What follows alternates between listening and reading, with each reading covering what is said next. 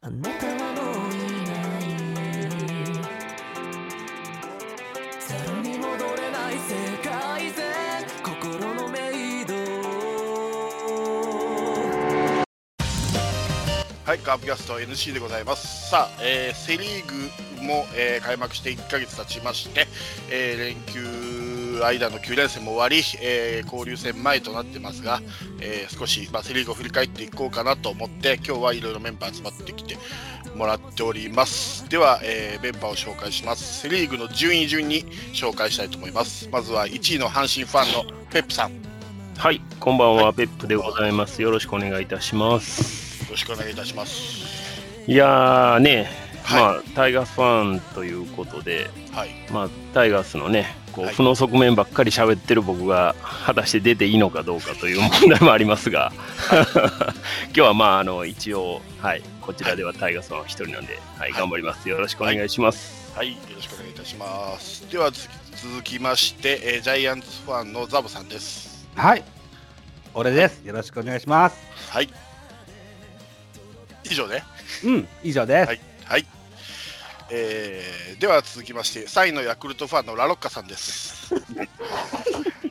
そうですよ。ラロッカ、ヤクルトに読みましたからね。はい。一言言いたいなぁ阪神に勝てよ、お前。誰に言ってん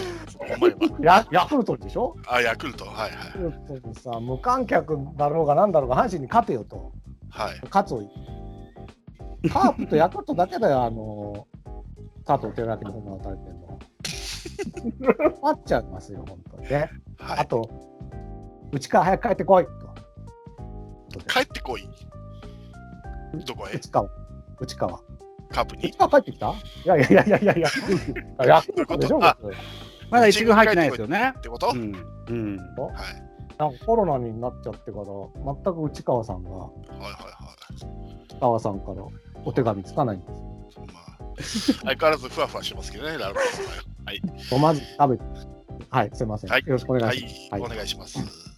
えーちょっと4位の中日ファンの方はおられないんで、えー5位の広島ファンです。まずは、えー山内さん、はい、こんばんは。えーこんばんは。いやー、はいはやもう、ピッチャー泣かせですな。ははい、はい、かわいそう見てて。そうでいすか。つ、いつだったら会話聞けんのかなはい。まあ、そういうことも含めていろいろ、はい。おはい、お願いいたしま願いす。します。はい、そしてもう一人の方、バウアブさんです。ああ、こんばんこはん。ばんは。いや、今年はあの、願掛けの意味も含めて、はい、あの、コロナでやることもないんで、何年かぶりに、あの、鯉のぼり出したんですけど、はい、出しただけ。何の意味もなく、ゴールデ失礼しンウィークのましたね。はカープは鯉のぼりが一回も旗べかず終わりました。い、そうですね。9連戦の1試合目だけでしたね、勝ったのは。ですね。そうですね。はい。ねよろしくお願いいたします。はい。では最後6位の DNA ファンのハマスキーさんです。はい、どうも、5月首位です。どうも、こん ばんは。いやあそうか強く強くて参っちゃいますね、もうね。 いや阪神抜かってよ首位でも阪神阪神、いや、阪神抜かれてるのか、これで。首位ってわけでもない のかでも、そうですね、5月に入って、なんか、割と、もう、シーズンが5月開幕したかのような気分でいるんで、はい。マイナス15はなかったことに僕の中ではなっ てるんで、今日は明るくいこうと思いますよ。はい。よろしくお願いいたします。お願いいたします。は。い。以上のメンバーでいきたいと思います。はい。では、えー現在の順位、先ほども言いましたように、首位が阪神、2位が巨人、3位ヤクルト、4位中日、5位広島、6位 DNA となっております。はい。阪神、調子いいですね。ですね。はい。どどうですか、阪神。うん、まあ、首位ですからね。はい。うんちょ貯金も14ですしね。はい。うんまあ、あの、まあ、要因はいろいろあると思うんですけど、はい。はい。えー、っと、まあ、とにかく運がいいっていうことですよね。えらいけ謙虚ですな。いやいやいやいや、強いと思いますよ、僕、阪神、今年。いやいや、強いは強いですけど、はい、その、なんていうんですか、浜、えまあね、その、準備、去年の、その、補強から始まって、まあ、それだけの準備があったんで、はい。まあ、今、こう、やりくり回せてるっていうところもあると思うんですよ。はい大山が抜けても、まあ、特に問題なく。はい。で、ガンゲルがまたね、昨日ちょっとダメで抜けても、まあ、アルカンタラがまた上がってくるだろうということですし、はい。うん、で、ロハスが使えなければ糸井が打つと。はい。まあちょっと考えられないぐらいちょっとピースがはまりまくってるんで、はい。うん、まあね、その補強をしたことがやっぱりここに結びついたというふうには思いますけど、うん。まあそれにしてもちょっとできすぎかなという僕ふはうにねは思います。僕はペープさんに一個反省を流したいんですけどね、はいはい。マルテをあんなにひどい、うんうんうんうん。あれはどういうことですかね。いやマルテあれね、もううんまさかでもこんなにフォアボール選べるようになるとは、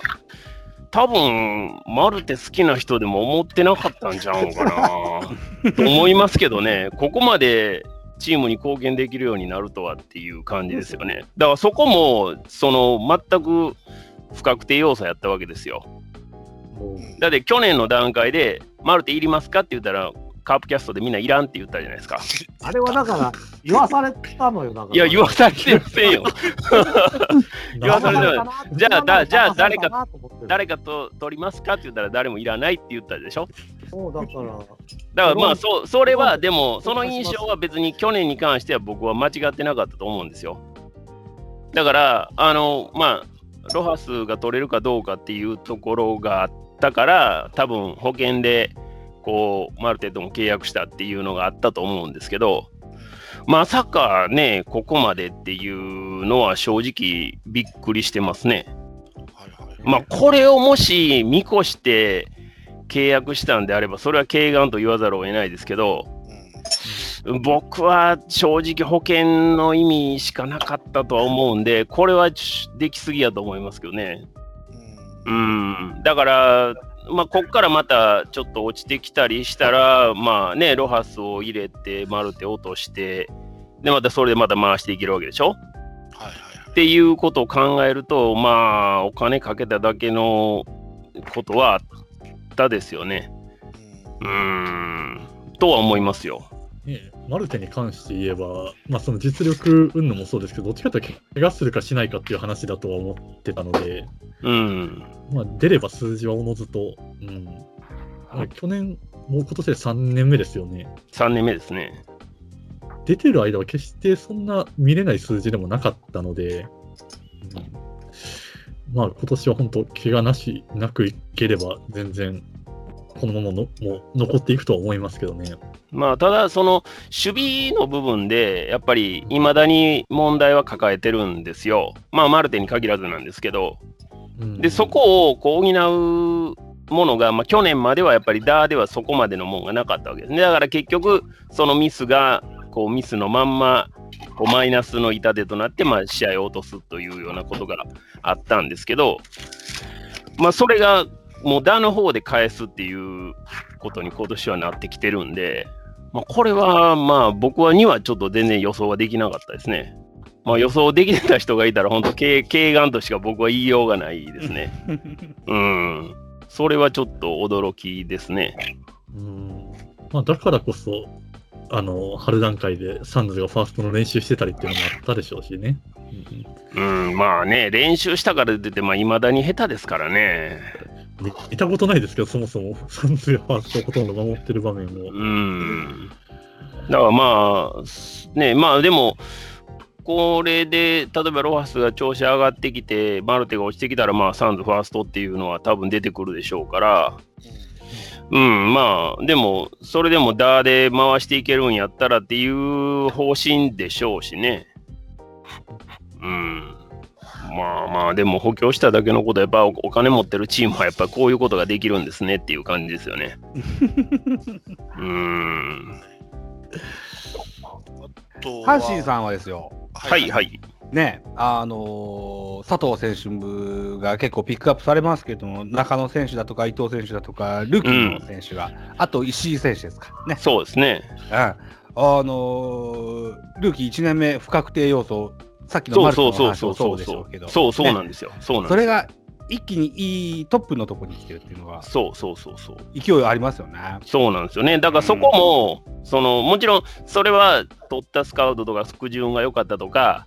いうのはもちろんあると思うんですけど、だからそれがことごとくハマってるんですよね。ね。うう。ん、結局その去年までのウィークポイントっていうとやっぱりしまあ守りはもちろん全体的にそうなんですけど、うんショートそれからライト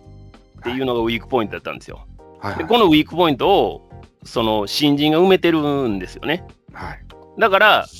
それもその守備じゃなくて、打の方で埋めてるんで、はいはい。結果的に数字がやっぱり上がってるっていうことやと思うんですよ。うん。ここがまあ本当に新人がここまでできるっていうのも、まあ、スカウトもあれですけど、でもまあ1位は例えば強豪で、ね、その九十で勝って、で、まあ、中野に行ったっては6位なわけじゃないですか。うん。まあ、正直、運が良かったって いうのは否めないですよね。 まあまあ逆に言うとそれぐらいのその新人が取って代われるぐらいのウィークポイントであったっていう逆に言えばそういうことやと思いますけどね。 まるで映画メジャーのよ うな。そんなまあまあまあそうねショーショートライトはやっぱりあの、ウィークポイントやったと思うんで特にねだからそこがきっちり埋まったっていうのもやっぱり今のそ の周囲の要因の一つではありますよね。はい。うん、と思います。楽しみですね。今後もペッねプ。さんからするとさ、ペップさんからすると、はいはい。今が100%ですか、今シーズンの。うーんいや、アルカンタラ、ドロハスがどれぐらいやれるかっていうところが100%になるかどうかっていうことやと思いますけどね。まだだから、伸びしろはある気はしてるってこといや、あの2人がまだ全然仕事してないじゃないですか。してない。うん、あの2人がどんだけ仕事するかによって、プラスアルファあるかどうかっていうことになってくると思うんですよ。うん。だから、ピえッチャーの方はピッチャーの方は、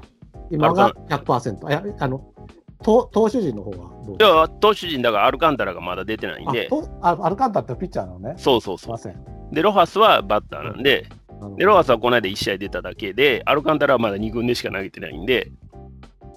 らここが1軍に上がってきて、どれぐらい戦力としてやれるんかっていうところで、またプラスアルファ出ると思うんです。だからそれぐらいのお金かけてるんで、そらもう働いてもらわんと困るっていう話ですけど、うんまあまあでもね、今までも結構お金かけてて、外れ引いてるのは引いてるんで、まあどうなどうなるかは分かんないですけど。うん。だからそこを引いても周囲にいるっていうのは、まあ、彼らのかその一軍に上がっていた時のプラス要素はあるとは思いますけどね。うん、なんぼなんぼなんでも全く使えんっていうことは多分ないと思うので。どれぐらいチャンスを与えれるか、まあ、アルカンタラはピッチャーやから、まだね、あの、コロコロ回していけると思いますけど、ロハスをどこまで我慢できるかっていうことにはなると思いますけどね。うん。特にマルテが調子がいいっていうこともあるので、うん。そこですよね。悩みどころってそこじゃないですか。なるほど。うん。まあでも、それは本当に贅沢な悩みですよね。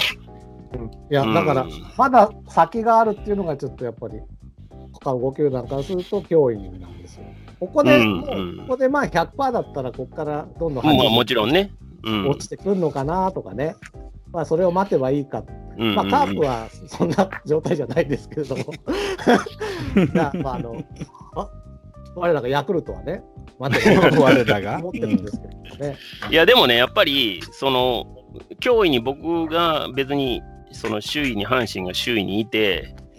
脅威に感じるのはやっぱり2位のジャイアンツですよ、それは。あーうん、やっぱこれだけ手負いの状態で、貯金、貯金が7あるわけでしょ。うんただ、ちょっと大きな手負いをしませんでしたからね、いや、大い大きい手負いをしてますけど、まあでも、本当、わからないじゃないですか。うん、で、3.5で、しかも直接対決5分なんですよ。そうですね。うん、うんだから、正直、まあ今週の、はまあ、阪神側から言うと、今週の中日巨人の6連戦っていうのは、結構一つの試金石になるとは思いますね。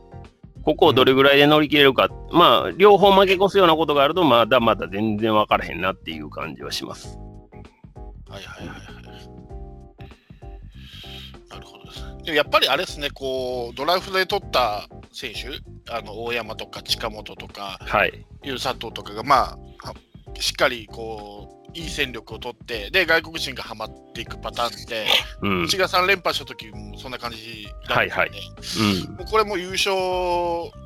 にもうたもう近い近いっていうかどういうんですかたまたま今首位にいるんじゃなくてうん。もう実力で首位にいるんだろうなと僕は思ってますけどね。うん。いや、もちろんもちろん、その、なんていうんですかちゃんと結果、数字としての結果が出てるので、あの個人成績にしてもそうですけど、そうです。まあまあ、それで規格外のやっぱり佐藤を取れたことと、うんあれが敵チームにいたというふうに考えた時のマイナス面を考えると、プラスマイナスめちゃくちゃでかいんです よね、やっぱり。そうですねうん、特にだからドドイツリーグやったら、プラスマイナスむちゃくちゃでかいんで、うんだから近本とか今、まあ、ちょっと今成績があんまり上がってないですけどこういうちょっと不調の選手がいても他の選手がカバーしてるっていうのがそうなんですよ。そこがやっぱ強いところですよね。やっぱねそうそうですね。全体的に調子はいいけど、まあ、近本が唯一ちょっとね、数字的には上がってなくて、まあ、大山もあんまり上がってなかったけど、まあ、ちょっと今回、怪我でっていうことになってるんで、うんまあまあ、でも、そこは本当に、かそうそうそうね、勝てるチームっていうのは、まあまあ、得てしてこういうもんなんでしょうけども、うんまあ、そこに至るそのまず外国人の整備その8人も抱えてっていうところと、うんまあ、ドラフトに関しては本当に運が良かったよくよく佐藤を引けたねっていう 本当に4分の1の確率でねよう引けたなっていうとこですよね。うん あとね、やっぱりね、優勝するチームにはね、3番にね、丸がいるんだよね。どういうことだろうでしょマルとマルテってことですね。しか糸丸じゃないですか。これはちょっともう、だだ巨人の時だって丸3番でしょ。そうでしたね。はい。ねうんそうだからね、丸対決なんですよ。だから、巨人早く丸を3番に戻しなさい、サボさん。そうですね。うんねおっしゃる通りだと思いますよ。そうよあの5番、6番打ってる場合じゃないんですよ、か彼は。はい。だって返せ。はいすいません返せ。返せ。 まあほ本人の決断ですから ね。返すも返さへんもう本人が出ていくっていうだけだから。阪神はもう先発も中継ぎもね前も後ろもそれから打撃も、うんまあ、隙がないですよね。ここをだから例そうえば先発を早めに下ろしたら後ろがちょっとっていうこともないですしいやちょっと手に負えないなと思って。ほらだからねうん、大体優勝するチームっていうのは投打が噛み合うチームなんですよ。ううんんで、基本的にタイガースって投はいつもいいんです。いい方にキープしてるんだけど、うんえ、まあここダーが10ね年、うんここ10年とここ20年ぐらいは優勝できない時は、たまに打がいい時に投がダメになるんですよ。うんそれがね、それが今年はないわけなんですよね。だから、これはね、ちょっとやばいですね。と思って、僕も。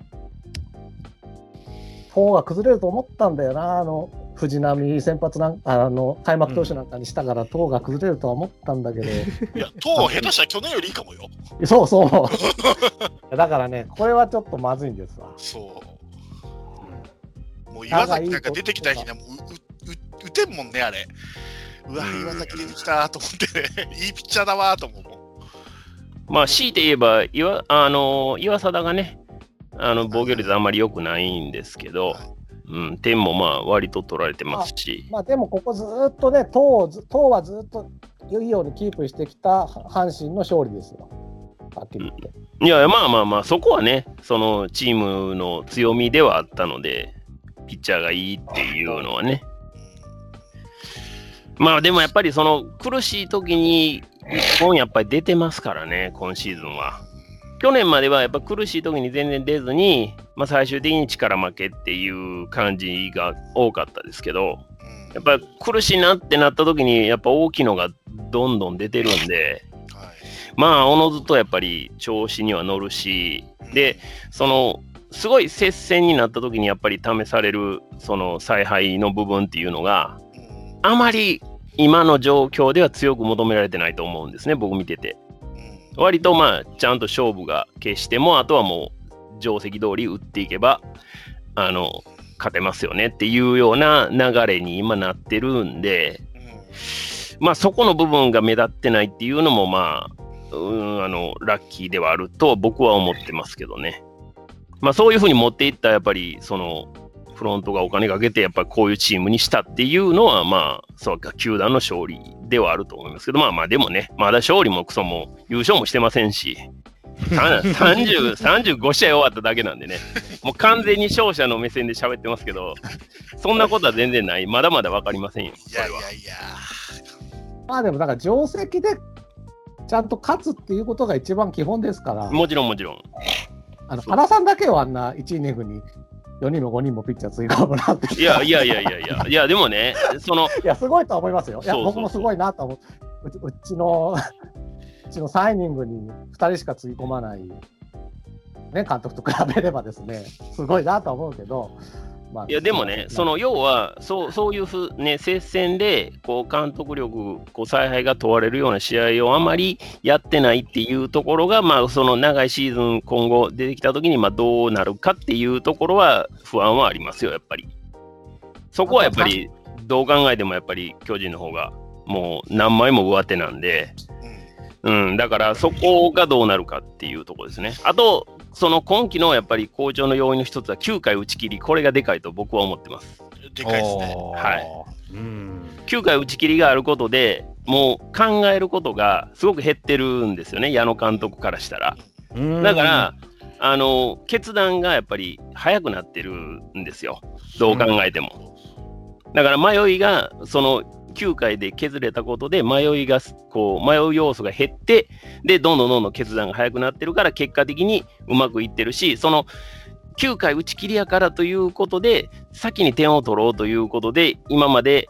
そのあまりそう例えば1年目とかで積極的にやらなかった送りバントちゃんときっちりやるようになったりとかっていう風なことをどんどんやってるしまああのまあ本当は1年目からやりたかったであろうそのランナーを動かすということを、まあ、ここに来てその駒が揃ってできるようになってきたっていうのも大きいでしょうけど、まあまあそこは本当に、うん、あの9回打ち切りはやっぱりすごく得してるんじゃないですかね。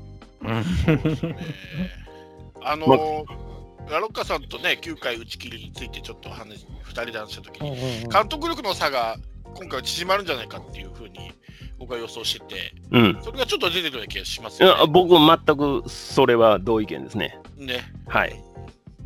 今年だって、あの、はい。西をもっと投げさせろみたいな、阪神ファンの批判出ないもんね。うん。毎年のように聞いてましたけど、 なんで早く西を下ろすんだっていうのを毎年のように聞いてたけど、今年は聞かないんで、多分だから、早く下ろしてももう7、8、9でもうちゃんとピッチャーがいるからってことなんでしょうね。まあまあまあまあ、それももちろんあるでしょうしね。でも、今回のこの9回打ち切りで、こう、皆す、その、まあ、監督それぞれの意識っていうのは、多分ひょっとしたら変わってくるのかなって、僕は見てて思うんですよ。その9回打ち切りっていうのは、引き分けでも打ち切るよっていうだけであって、9回で勝負を決するということに関しては変わってないんですよね。変わってないですよね。うんにもかかわらず、今までと野球が変わってくるっていうのは、これは本来で言えばおかしな話なんですよ。そうだそうですね。延長を見越して、駒を残しとかなあかんっていう考え方っていうのは、どう考えてもおかしくて、そうそうそう、わかるっす。ね、うん。だから、監督力の差がなくなるっていうセブンさんの意見は、だからそういうところがあって、僕もそれはだから同じ意見なんですよ。うん。でも、これによって、ちょっと考え方が変わるんであれば、うんもうあのもっとこう先手先手打つことを怖がらない監督っていうのは今後出てくるのかなっていう気ペもッしプまさす。ん、やっと分かってくれたね。それが僕がずっと言ってたモイネロ論な んですよ。だから、セ・リーグの野球が、忘れてたもんセ・リ ねー。グの野球が、パ・リーグに近づいてきたんですよ。この9回打ち切りのおかげで。僕はそう思ってるんですよね。だから今年、阪神、日本シリーズ出たらいい戦いをするんじゃないかな。いや、まあ、あのね、そのパリ、対パ・リーグっていうことに関しては、僕は交流戦もまだ始まってないんで、なんとも言えない、そうですそう、なんとも言えないと思ってるんです。だから今、すごくたその楽しみにしてるのは、交流戦でどれぐらいやれるかっていうところをすごく楽しみにしてますけど、ずあのでも全体のリーグの差は僕は去年から別に変わってないと思ってるんですよ。うん、パ・リーグはやっぱりあの相変わらずハイレベルの野球僕はしてるとプロ野球ニュース見てても思うのでだから、早く点取ろうとしない人って言うじゃないですか。うんパ・リーグって絶対そうだと思ってて、だかうんら、うんうんうん今回先発ピッチャーを引きずり下ろそうっていうのが、うんうんうんうん今日だからパ・リーグの先発ピッチャーって本当に長いイニングな、長いイニングというか、トータルで言うと、セ・リーグのピッチャーに比べると全然長いイニング投げてないんですよ。うんそのうんうん多くってないんですよ、先うん、発、どんな先発ピッチャーも、千賀だろうが、誰だろうが、はいはい。ここがやっぱりセ、僕言ったけど、セとパの差だと思ってて、うんうん。これがだから9回打ち切りによって、セ・リーグも早く点取るとこに優勝を目指してる阪神がね、うんそれをしてくれてるってことは、僕はセ・リーグの底上げにつながると絶対思っててうんうんるわけですよ。うんうんうん。だから、まあ、そこがその今後どう変わっていくかっていうのはまたその結構長い目で見ないとわからないですけど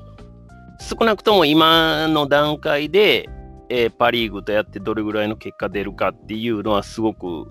楽しみにはしてますね。そうですね。うん、早くやってほしいなという気がしてます。はい。調子のいいうちにやっておきたいですよね。じゃうん。今年もしね、交流戦対策委員会って前やったようなのやったら、はいはいはいはい。 何勝何敗って言えます、阪神。今の段階でああもちろんもちろん。いや、僕はでも5割で御の字だと思いますけどね。えー、12勝6敗いきましょうよ、阪神は。いやー、12勝もできたらすごいですけどね。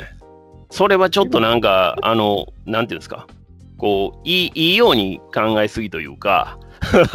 僕は、あの、なんていうんですか、調子がいいから、いけいけどんどんいけいけっていうような、いその、いいようにいいように考えるっていうタイプではないので、だから、い僕はだからどれぐらいやれるかはすごい楽しみですよ。今年の阪神がもしいけないとなると、僕、結構本当セ・リーグ暗いなって思って。でもセ・リーグはもう暗いですよ。そんなもん。巨人が2年連続4打で食らってるんですから、それは暗いですよ。どう考えたって。だって去年、去年の巨人にどこのセ・リーグのチームが対抗できましたかっていう話ですからね。うんはいはいうん、その状況を見て、それがよ一生もできないんです から、そら暗いですよ。でも暗いけど、その暗い中で、今まあ調子よくやってるんやったら、まあどれぐらい、じゃあパ・リーグ相手にやれますかっていうね、話で、はいはい。パ・リーグの順位表を見てもらったら分かりますけど、日ハムダメダメって言って、コロナであんだけショック受けてても、ゲーム差あんまないっすからね。そう3.5か4.5。恐ろしい。しいですよ、本当に。どんな野球してんねんっていう。まあもちろんそれぞれが食い合ってるからっていうのはあるもちろんあるんですけど、いやいや、それにしたってすごいわと、うんうーん、思いますよ。よう、ようやってるなっていうのが正直なところですね。はい、なるほどですね。他阪神のなんかあれあれば、なければ次行きたいと思いますけど。もうね、僕だいぶ喋ってるん で、じゃあ、その、あの、4立てを食らったジャイアンツ行きましょうか。ジャイアンツなはいはい。ど4うぞ打目の話をするんですかいやいや、4立ての話はいいでしょ。 でも今シーズン、いや、でも巨人はほんまよくやってると思いますよ、今シーズン本ですよね当に。いや、うん本当にすごいと思いますね、相変わらず。まあまあ、去年からずっとすごい、去年もずっとすごいんですけど、いや、あのーシーズン前の、その、まあ、順位予想みたいな感じの話の時に、はい。えっと、井端と上原、ピッチャーのね、上原浩二が、ああ今年の巨人はもう全然っていう、みたいなこと言ってたんですよ。 YouTube かなんかですかそうそうそう。あ、そうなんだ。へえ。見ないんですよ、僕 YouTube あんまり。それは言ってるんですね。あええあはい。で、この成績ですから、はい。いや、大したもんだなと思って、いやいやいや、すごい、本当にすごい。で、特に高橋優輝、もう戸郷の次は今度は高橋かっていう、うんもう次々出てくるなと思って、たまたまやでという印象もありますけどね。 いや、助かってます、本当に。あの高橋選手もそうですし、今村選手もそうですし、あの助かって大変助かってますよ。はい、はい。えっ、と、4月はコロナもありましたしね。うん、ですです。ううん。んえっ、と、調子の良かったウィーラー、それから中島、あ,、はいあとは若林。うん。調子は上がってこなかったんだけど、丸もちょっと落ちましてね。そうですねあの。うん、はず戦力から外れた時期がありました。で、うん戻ってきてもらったらは、あのーその時の調子を持続したまま活躍してもらってるような印象はなんとなくあります。うん。はいはいこれ、一個大きいかなと。で、ここの5月ですよ。はい今度は菅野と坂本がいなくなっちゃうんです。ねえ。 ここを、ここをだからどう乗り切るかですよね。そうあうん本当阪神運がいいよね。いやでも優勝する時はそんなもんですよ。うんちょうとりあえずどあのあれだったですね。うちが優勝した時も原さんじゃなかったっていうちょっと運勢があるじゃないですか。とりあえず、坂本に関しては1ヶ月ぐらいで帰ってくるんじゃなかろうかという見立てだそうなんですよ。親指の骨折でしょ、でも。そうですね、気類でね、はい。で骨僕もね骨折3回ぐらいしたことあるんですけどあら、はい。あの骨親指の骨折で僕1ヶ月は正直厳しいんちゃうんかなと思うんですよね取る方も打つ方もでしょはい。ってなると僕はちょっと厳しいんちゃうかなって2か2ヶ月はかかるんちゃうかなとまあ思うんですけどね1ヶ月無理して帰ってきたら逆になんかちょっと先のことを考えると不安かなっていう気はするんですけどね、度合いの程度と、それから、何億円も稼ぐトップアスリートがどんな治療を受けるのあかもちろんねもちろんそうですねっていうのはあるしね。うんう、っていうんのうん、もあるので、さて、ただですよ、うーん、ジャイアンツの特集をすることで多い、えーすることが多い、あの、プロ野球志望遊戯というね、あーブロガーのか、ブロガー、い昔もブロガーで今は、ジャーナリストになってるのかなちょっとぶ詳しいことは分かんないですけどね。はいはいえーあれでしょ、あ、の、うんたあの辰徳のね、特集やる人ですよね。そんな人ですよ。ね。いわくですよ。うんうんあのーオフェンス面では、えー岡本、それからディフェンス面では、あーショート、吉川、遠くない将来、こういうう図式になるのであれば、その試金石になる数ヶ月になるじゃないかっていうのは、とても楽しみだっていうようなツイッターを今日見たんですよね。なるほど、なるほど。うん、ここがうまいこと切り抜けることができるできればいいいのかしらなんていうふうにお手をしますけどね。吉川ショートで若林セカンドって感じですかイメージはそんな感じでしょううね。ーん。たなだるほえーっと、2軍お試しチャレンジでね、どはい。ウィーラーセカンド使ってみたりとか、うーん。勝木セカンド使ってみたりとか、うーん。何年か前に、ケーシー・マギーを3番セカンド、あ、2番セカンドにあ使っあ、ありましたねて、ぐ。ぐっと上がったこともあったのうんうんで、うん付け焼き場としてそういう作戦はあるかもしれないですけど、でも、定番としては、吉川ショートの若林セカンドになるんでしょうね、きっとね。広岡ショートはない。広岡ショートもありえますよ。ありえます。うん、うあんそれは現在、セカンド吉川ではないという理由ですよね、打てるか打てないかですよねう。ーん、なるほど。うんそこにもよるんでしょうけどねう。んううん。んそういった部分で、えー虎の子の田口を出した意味が出てくるのかうもしれない、んうん、そうですね。うんはいピッチャーは苦しいです。うそうんそううん。いや、まあ、唯一というかね、ウィークポイントはピッチャーですよ ね。えー、としばらく調整してた戸郷君が、明日ベイスターズ戦でしたよね、確かね。明日の先発が戸郷ですね。ね、予告選抜発表されてます。久しぶりにこう上がってきてのベイスターズいった形、ここがどんな結果になるのかっていうのは、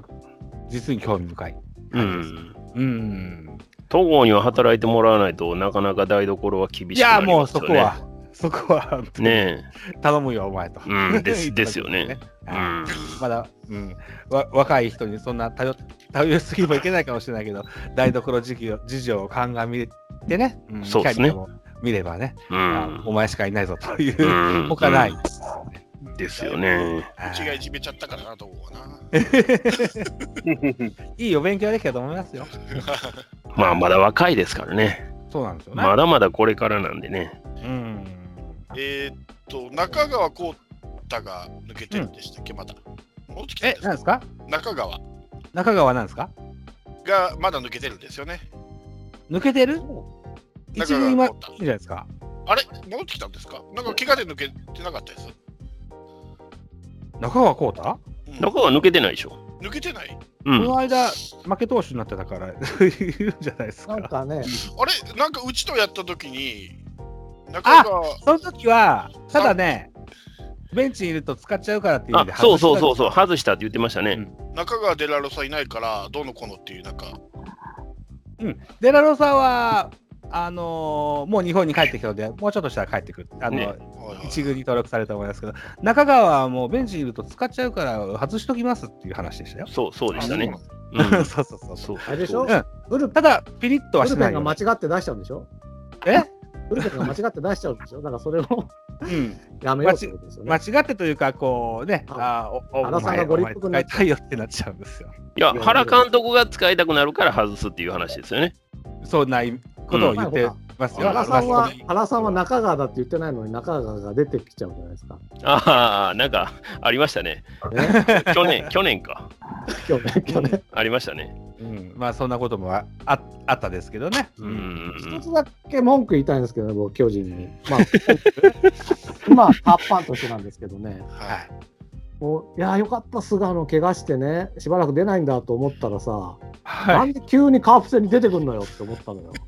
こういうさ、カープ戦で調整しようみたいなのややめてくださいよ。い、え、菅野はね、あのしばらく出れないそうですよ。いや、ちょ今日一回抹消になったじゃん。一回満勝になった。はい。でしょ一回緊急事態宣言出たでしょ菅野に。でまあまあまあ。急にカープ戦でさ、緊急事態宣言解除とか言い言い始めたんですよ、原さんがさ。それをやめてって言ってんの。 別の球団に行ってくださいってすごい絡み方するね。ショックだったんだから。菅野、戸郷、今村、あ、もう三立てやんと思ったもんな。これ見ただ けで。サンドしなかったでしょ。ねしなかった。ううんん、しなかった。ね、その時だけ頑張ったんだよね。なんか今大体ですもんね、カープさんとはね。巨人だけね、そうなんですよね。うん、そうなんですよ。うんやっぱ苦手意識はすぐには拭えませんな。今年、あの、栗と森下にはちょっと勝たしてあげてくださいよ。皆様、皆様に、皆様に言いたい。もう優勝はしないから、ちょっと栗と森下にいい思いをさせてあげたいなと僕は思ってるんですよね。いいと思いでした。そうですか。大道さんはどうですか。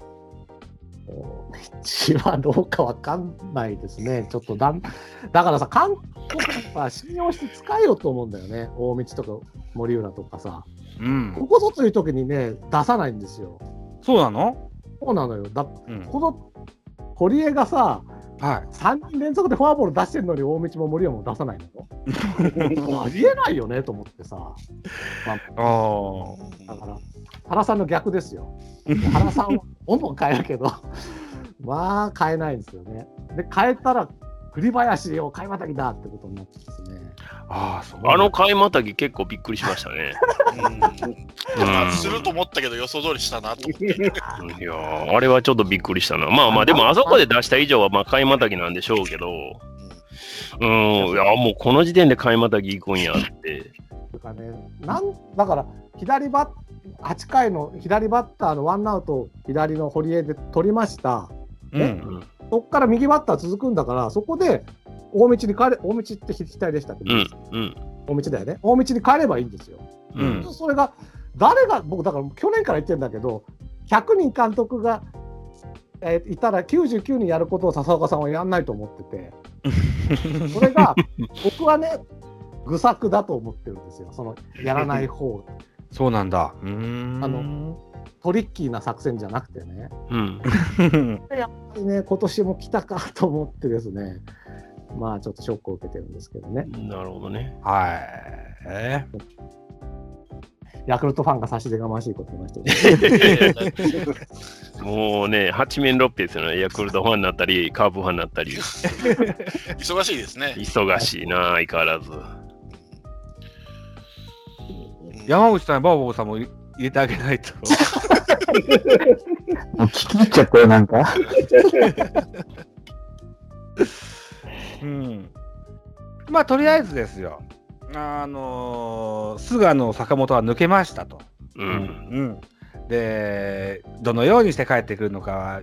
まだ想像もつきませんけども、 ううんん、うん、あのー何医者格なもんでねジャイアンツにしてみれば、うんあれはどうなんですか、なんか、あはい、の、スモークサーモンだなんかあったか、あの辺の人たちはどうなんですかスモークサーモンは頑張ってますけどいもたでしょ、スモークサーモン頑張って、なんか、なんか、もう一人ずっこけてましたよね。ずっこけたっていうか、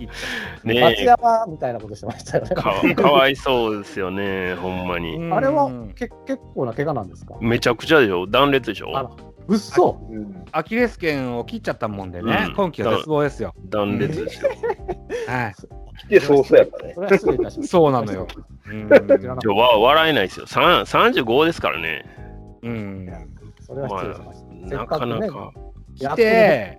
自主的に隔離2週間経て、うん。めあの2軍で調整して、やっとこさ1軍 のゲームでの初戦の話だった。ねえ、あれはちょっと。でも正正直、ウィーラーの方がいいなと思ってるでしょ。ザウィーラーは好調なので、う、うんん。うんそう、でも3人使えるから、そうそうそうそう。うん、じゃあウレーニャでっていう話にもならないんですよね。うん、まあね。うんまあまあ、しゃまあ、なっちゃったものはしょうがない。うん3人もいます、いきますが、外人。外人外 人あれも、えーだって今、今、阪神の話で、3人の外人の話してるじゃないですか。うんうん。 いや、やっぱりね、この特例のルールの中で、うんね、まあ、どうやりくりするかっていうのは、まあ、ここはもう正直やっぱり、スカウトと資金力が問われるとこなんで、うんそらね、そこがやっぱり肝にはなりますよね。そうだと思思うんですよ。うんそのための、まあね、人数囲っ、各球団人数囲ってるわけですから。はい、でも、まあ、そのうちの一人のテームズが、もう今シーズンは絶望というう、ん、うん、うんですね。うん、であるならば、また違ったうー戦い方を、えーテームズスモークが上がってきた時には、好調だった勝樹ですとか、うん、うーん、ちょっとくたびが見えて、初めて来た広岡ですとかを、うん一う旦、んあのー下に、えー下ろしたといった形に、落とすじゃなしに下ろしたとうん、いう印象があるので、うん。また、あー折を見て、また戻戻ってきてもらえると、というふうには思ってますよ。うん。はい。はい。いや、これからやっぱりどう戦っていくのかっていうのは、本当阪神ファンから見てもすごい楽しみですね。ジそうャイアンツですねがどういうふうに、ううんんうん戦っていくのかっていうのは、そうですね。うーん。原さんのやりくりをまた、うん、見たいなっていう今感じ。年は、なんか本当に阪神・巨人が面白いですね。 そうですか。面白いと思い ます。うん。巨人はひっくり返せそうですか正直、阪神を。そうね。巨人ファンとして。巨人は阪神をひっくり返せそうですかと問われるのであれば、うんひっくり返すシーンは見たいですよ。見たいという希望はありますが、うんうんうん。うんひっくり返せないことはなかろう。おーだって多分、えーなんだそそう話されずついてきてんのっていうのはあの嫌だと思うんですよ。いや、もうめちゃくちゃ、うんうん。じりじりとこう影が近うづいてくん、いる。や、そらもうめちゃ嫌ですよ。うん、さあでそれでそれそのプレッシャーをうんどんだけ続けることができるそのうかそうそう、そうですよね。菅野と坂本が抜けた上でそのプレッシャーを続けていくそのうかそうそうそう。うん、で夏過ぎて秋過ぎてさあどうなるっていうところが楽しみですねうんそうそうそだからね、3.5とかでもし今のゲーム差やったら、例えば3連戦で3立て食らったとしたら、もう0.5ですからね、そうなんでですすね。もうこうなってくると、もう何が何やら分からんことにはなるので、うんまあ、追われる方は焦るでしょうし、追う方はイケイケどんどんになりますから、うんそらどうなるか分かんないですよ。本気でバシバシと、あの、無知を入れた時の時の腹立つのりっていうのは、そうそうそうそう。楽しみですよ。そうそうそう。あと、そうだね。あの、だから、他の4チームがね、巨人を別に引きずり下ろせないんでね、今の力だと。だから、そう、だからそうそこも結局、そのあ差が開かないあ要因にはなってるんですよカね。カープが優勝したときは、とにかくなんか2位のチームがどんどんこけてってくれた んで、どんどん差が広がっていくみたいなね、うう。ん。感じだったんだけど、だからもう本当、阪神は巨人を叩くしかないんですよ。うん。まあ、あと中日もね。中日も五分なんでね。あーまあ、中日はそのうち落ちるんじゃないですかね。いやー、わかんないです。名古屋ドームで弱いんでね。 いやー、僕、中日ヤクルトは落ちるような気がするんですけどね。いやーでも、その、直接やってるのがね、こう、対戦成績やっぱり表してるのは、逆に言うと、こんだけ強い強いって言われてても、五分なんで、この2チームに関しては。うんうんそら、あの、明らかに何かはありますよ。そそういった部分で言うと、星の取りこぼしですとか、えーどっかが苦手球団があるだとか、そういうのがあると、ちょっと差が出ちゃうので、です個ね。人としては、あのー苦手カープはちょっと、あのーちゃんと戦っとかないといけないなというのは、うんあるんじゃないでしょうかねう。ん。ですね。うん。大丈夫こんなペースで行くんだったら、次に回した方がいいじゃないで すか。MC さん。はい、わかりました。 うん。えー、っと、どうしますかね、ラロカさん、ヤクルトいきますいや、言いたいですよ。え、こうヤクルトちょっとここでしか言えないんでね。はいはい。じゃあ、ヤクルどト、僕さあヤクルトいきま全しょくう。今まで黙ってたんで、ちょっと僕のパートで。 いやいやいやいや、ようよよう喋っうとった喋ってましたよ。はい。まあ、まず、ヤクルトファンとして言いたいのはね、カープキャスト。まあ、あの、オープン戦の時さ、もう、とにかくヤクルトは最下位だから、カープが5位だなんて皆さんね、息巻いてましたけどね。何です か、あれは。皆さん。いや、ラまロだ終わっッカさんてもないです含。めた皆さん。ラロッまカださん終もわってな含めい、た終わ皆っさてんない。終わってない。 まあね、いいですか、ピッチャー監督としてはですようん、メッセリーグの、うん。我らが高津監督が1位ですからね。ね我らが。ね我らが。でこれちょっとね、僕、ヤクルトの話はあんまできないんで、か監督の話をしたいんですけど、はいはい。僕、あの、ここ30年でね、うん。優勝したうん。セ・リーグの監督を調べてみたんですよ。うまあ、テパの監督を調べてみたんですけど、ん。うん。これがすごくてね、30年中ですね、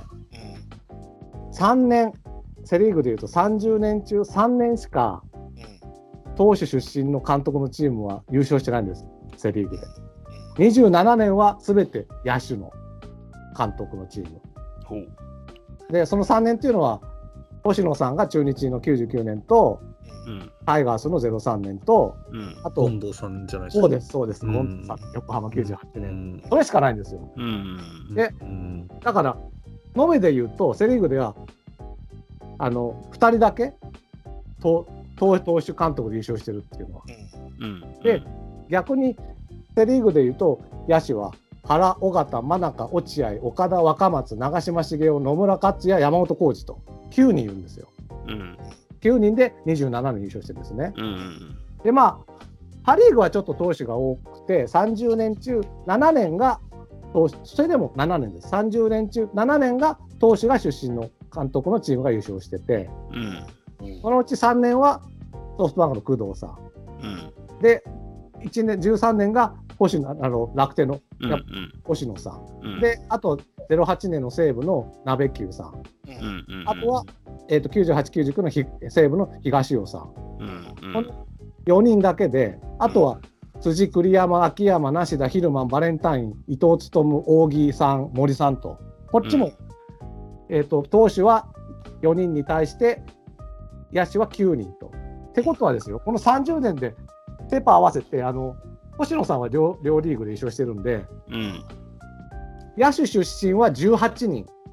の人が優勝させてるんですけれども、うん。監督として、投手出身は5人しか優勝させてないんですよ。うん。俺はね、僕はね、はっきり言ってね、投手出身の人、僕は監督にしてはいかんと思う。相当な人じゃないと、僕は投手出身で優勝できないと思う。いや星野さん意義、意義あるあ、い、うん、もう、意義はありますね。意義はあるうん。まず、まず、まず、1対18って、あ、1対8っていうのが不公平じゃないですか。そうそうそうそう。ん ?1 対8ってどどういうこといや、投手は1やけど、野手は8ある。だってじゃあ、今見てよ、半々じゃない大体、そ今のはね、プロ野球の,、うんあのこの全体の隣人を見たら、野手と投手は大体半々でしょ今はでしょそのまあ、監督になれるだろう、レギュラークラスを見たとしても、うん。大体だって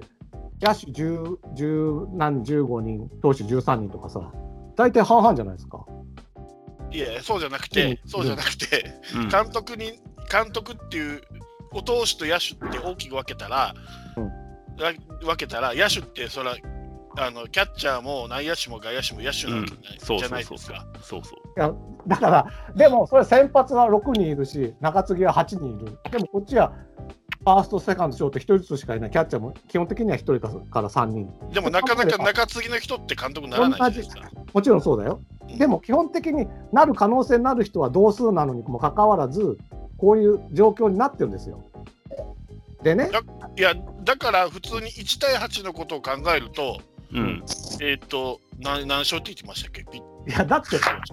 ャッチャー3人に対してさ、ピッチャーも、ピッチャー1ってか、キャッチャー1に対してピッチャー1ってかかおかしいじゃない。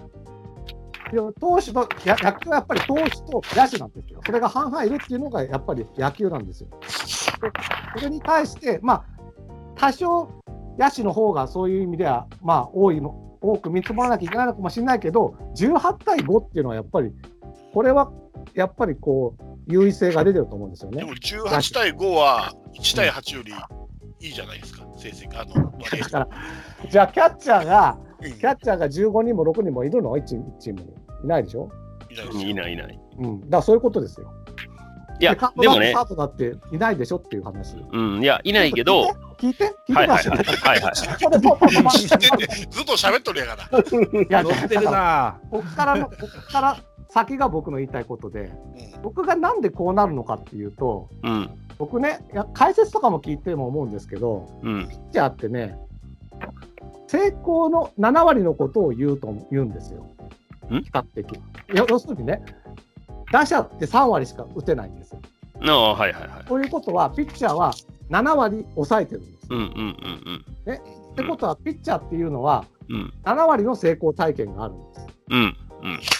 うん対して、打者は3割の成功体験しかないんですよ。うん僕はね、解説とか聞いてても、ピッチャーの解説って、どっちかっていうと、こうしたらよかったのっていうような解説が多いと思うんです。うんでも、野手寄りの人は、こうしこうしてはいけいいけなかったみたいな、いうような解説が僕は多いと思うんですよね、比較的。うんつまり、なんかね、こう、例えば監督になった時に、投手監督は7割成功するだろうって、選手に期待してると思うんですよ。うん逆に、野手監督はうん7割失敗するだろうっていう目で見てると思うわけ。うんで、そうすると、7割失敗するっていう方が、うん先のことも考えるし、まあうん特に原さんなんか見てると、もう出したピッチャーがちょっとでもダメだったら、こいつもう9割失敗するだろうと思って、ポンポン変えちゃうわけよ。うんねまあ、それはその監督の性格にもよるけれども、僕は比較的そういうことが多いので、うん優勝させられる監督は僕は野手が多いと思ってるんですよね。うんだから、まあ、結論としては、うんこのね、高津、えー笹岡、与田、三浦、うんはちょっとね、変えましょうよっていうことを言いたいんですよ。暴論が過ぎる。け結論がすご いあまあまあのだから、バッサリ言い厳まししたいと思っね。てるわけ。ややっぱり、うんい今のプロ野球で、うんうんで、だから僕はね、ピッチャーは素晴らしい投手コーチを目指すべきなんだないかなと思うんですよね。うんうんだから僕はね、この考え方、成功するだろう7割、成功するだろう3割、この投手と打者の差が、監督の、なかなか成功しないっていうのを差に出てるんじゃないかなと思ってるんですけどね。うんうっていうんことをちょっと思ったっていうのをね、 言いたたかだったんですよ。ただの数の原理だと思うんですけどねいやだからねラロッカさんが言う説をその補強をせなあかんのはそのピッチャー出身の監督が何人いて何人優勝したかっていう。まあ、そこはちょっと調べられなかったんだけど、うん、今年セ・リーグを見たらどうですかって話なんで、だから僕が言ってるのは。結局、保守、野手、等々等々じゃないかって話ですよ。ああ今の現状の順位がねそ。うですだから僕はこのヤクルトの時に喋ってるんですよね。うんだから投手うん投手監督で私トップですよって言ったでしょ。うんうんうんそれはそういうことで、うんうんまあでだもからもうちょっとだから球団はね考えた方がいいんじゃないのかなだから僕は本当三浦さんがなった時に危ないんじゃないかなとは思っまあわかんないですよこ今後今調うん子ういんいうんとは思ってたんですよやっぱり当初からで僕は笹岡さんの時は大反対してたんでうんそういうのもあるんだけうんどただね、うんその、なんていうの、それの結果をもってして、ピッチャーの監督はダメ、野手の監督の方がいいじゃないかというのは、やっぱり、んなかなかなかの暴論やと思いますよ。あ相当の人物じゃないとダメなんじゃないのって話なんですよだから、ででもじゃあそれ、それじゃあは、高津さん笹岡さん与田さん三浦さんは相当な人物なんですかっていうことなんですよね。ああいやいや、もちろんもちろん。だからそれはやってみないと分かりませんよねっていう中話。い島茂雄でもヤシダの優勝できるわけですよ。ってみればね。やいや、だからそれは 監督としての資質がどうかという問題であって、その選手としてのその時代のバックボーン、どこの守備をやってたかっていうこととは僕は別物やというふうに思うんですけどね。あ、そうかなう、ん。かないりや僕は大きいあのと思っいてるやんでラすロッカさんが言うようにもしピッチャー出身の監督が7割の成功のその思考でうんやってるとしたらそれは確かにまずいかもしれないんですようんでもやっぱりそんな単純な話ではないと僕は思うのでだからそれはやっぱりその個人の資質によるんちゃうんかなっていう気は僕はしますけどねちなみにパ・リーグは1位、2位がピッチャー監督ですよ。今はね、うん そうだからセ・リーグも今は今はセ・リーグも今はですよ今までだから、でもと特にセ・リーグを見ると、じゃあここ10年は、一人たりともピッチャー監督は優勝してないんですよ。そんなにピッチャー監督が多くないですよね、セ・リーグ自体が。うん今多くなってきたじゃない。今は今今はね今ねだって三浦監督は今年からでしよ。ょだからそう言ってると、多分痛い目を見ると思います。だから僕はチームをへ来年ね、今年がしょうがないとしても、来年編成するときに、僕はこの理論を、特にヤクルトに言いたいんですが、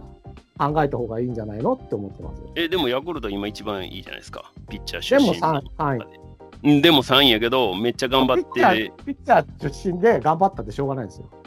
いやいやそうですよなくてもちろんもちろんもちろんそうやけどでも唯一、最近でヤクルトが優勝した時には、野手出身の真中さんの時なんですよね。うんうんうんうんうんいやそうですそういけうどこと言っておく50年とかで言うと、そもそもベイスターズの話で言うと、過去9年間はもうずっと野手の監督だったので、うんうん、もちろん。で、投手の出それは身、うん、遡るとも逆に言うと、投手出身って監督になれない、あまり。う、うん、慣れないことはないんじゃないですか。うん昔はあの藤田さんとかもいますよ、もちろんね。うん巨人でも、なりづらい、ううんん、っうんていうのもあるかもしれないけれども、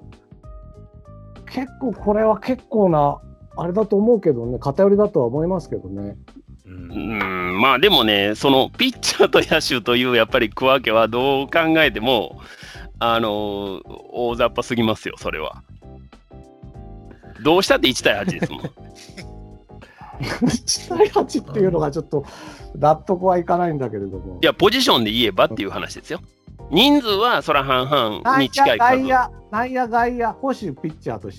します。そうそうそう。だからそうやって分けてもらったら、もっと、あの、ひょっとしたら、その、どこがどうかっていうのは見えて傾く向る。はね、うん出るかもしれないですそね、うそうそうそうそうそうそうそう。で今はそこも、その、キャッチャーも内野も外野も一緒くたになってるから、だか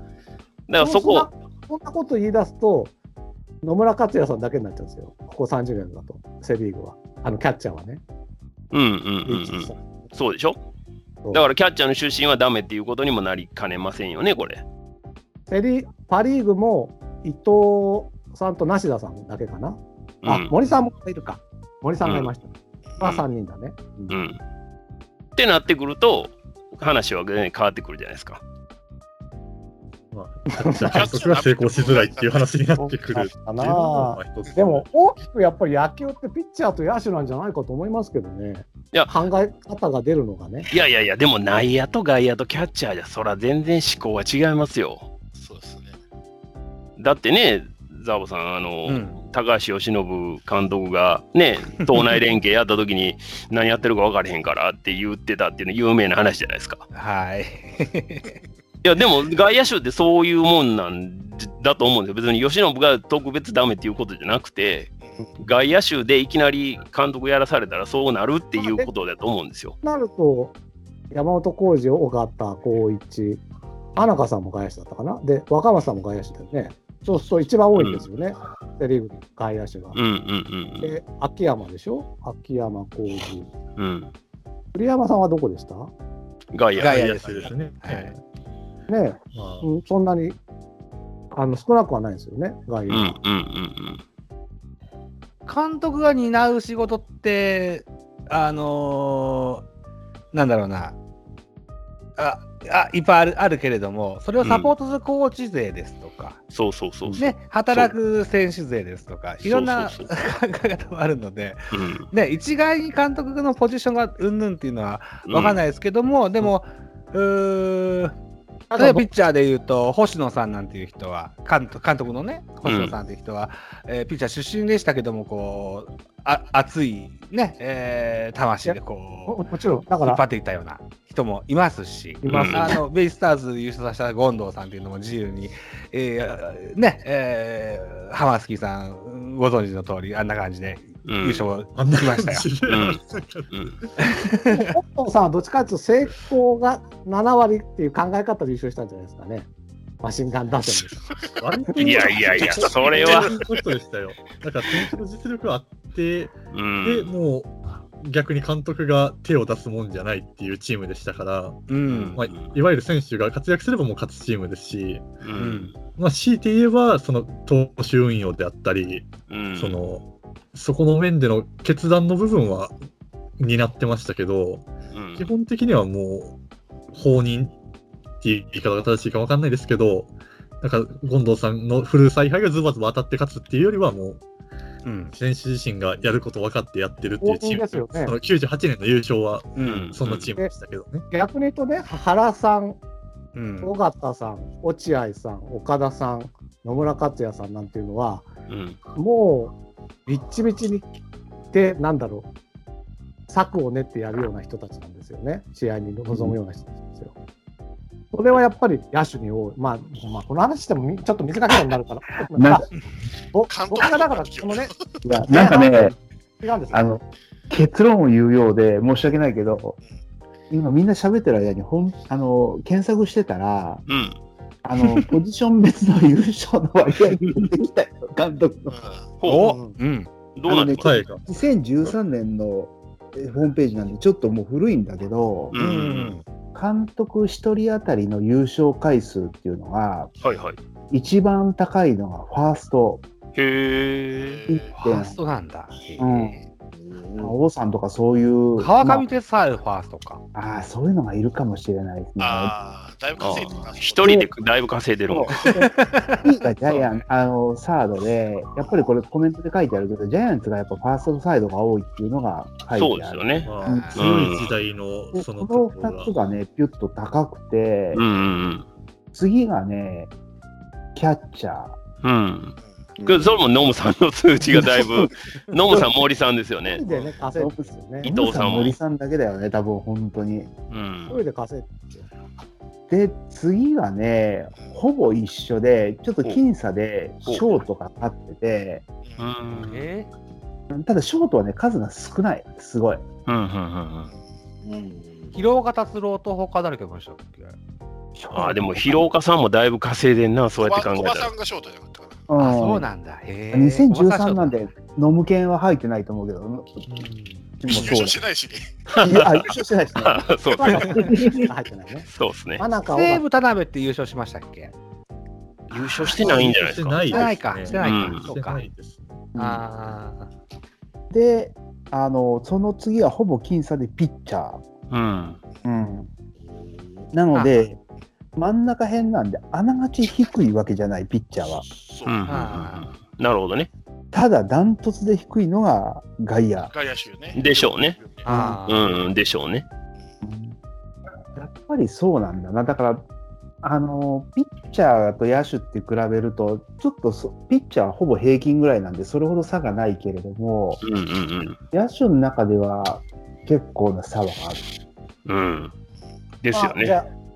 それを踏まえてね、僕のもちょっと入れて言うと、な何が痛かったかっていうと、まあ、前半戦の総括っていうんで、やっぱりせ今見るとセ・リーグっていうのは、投手監督のチームは僕は低迷すると思うんですよ、こ今シーズン。うんでうん大きな入れ替えがあると思ってるわけです、監督とかもね。うん。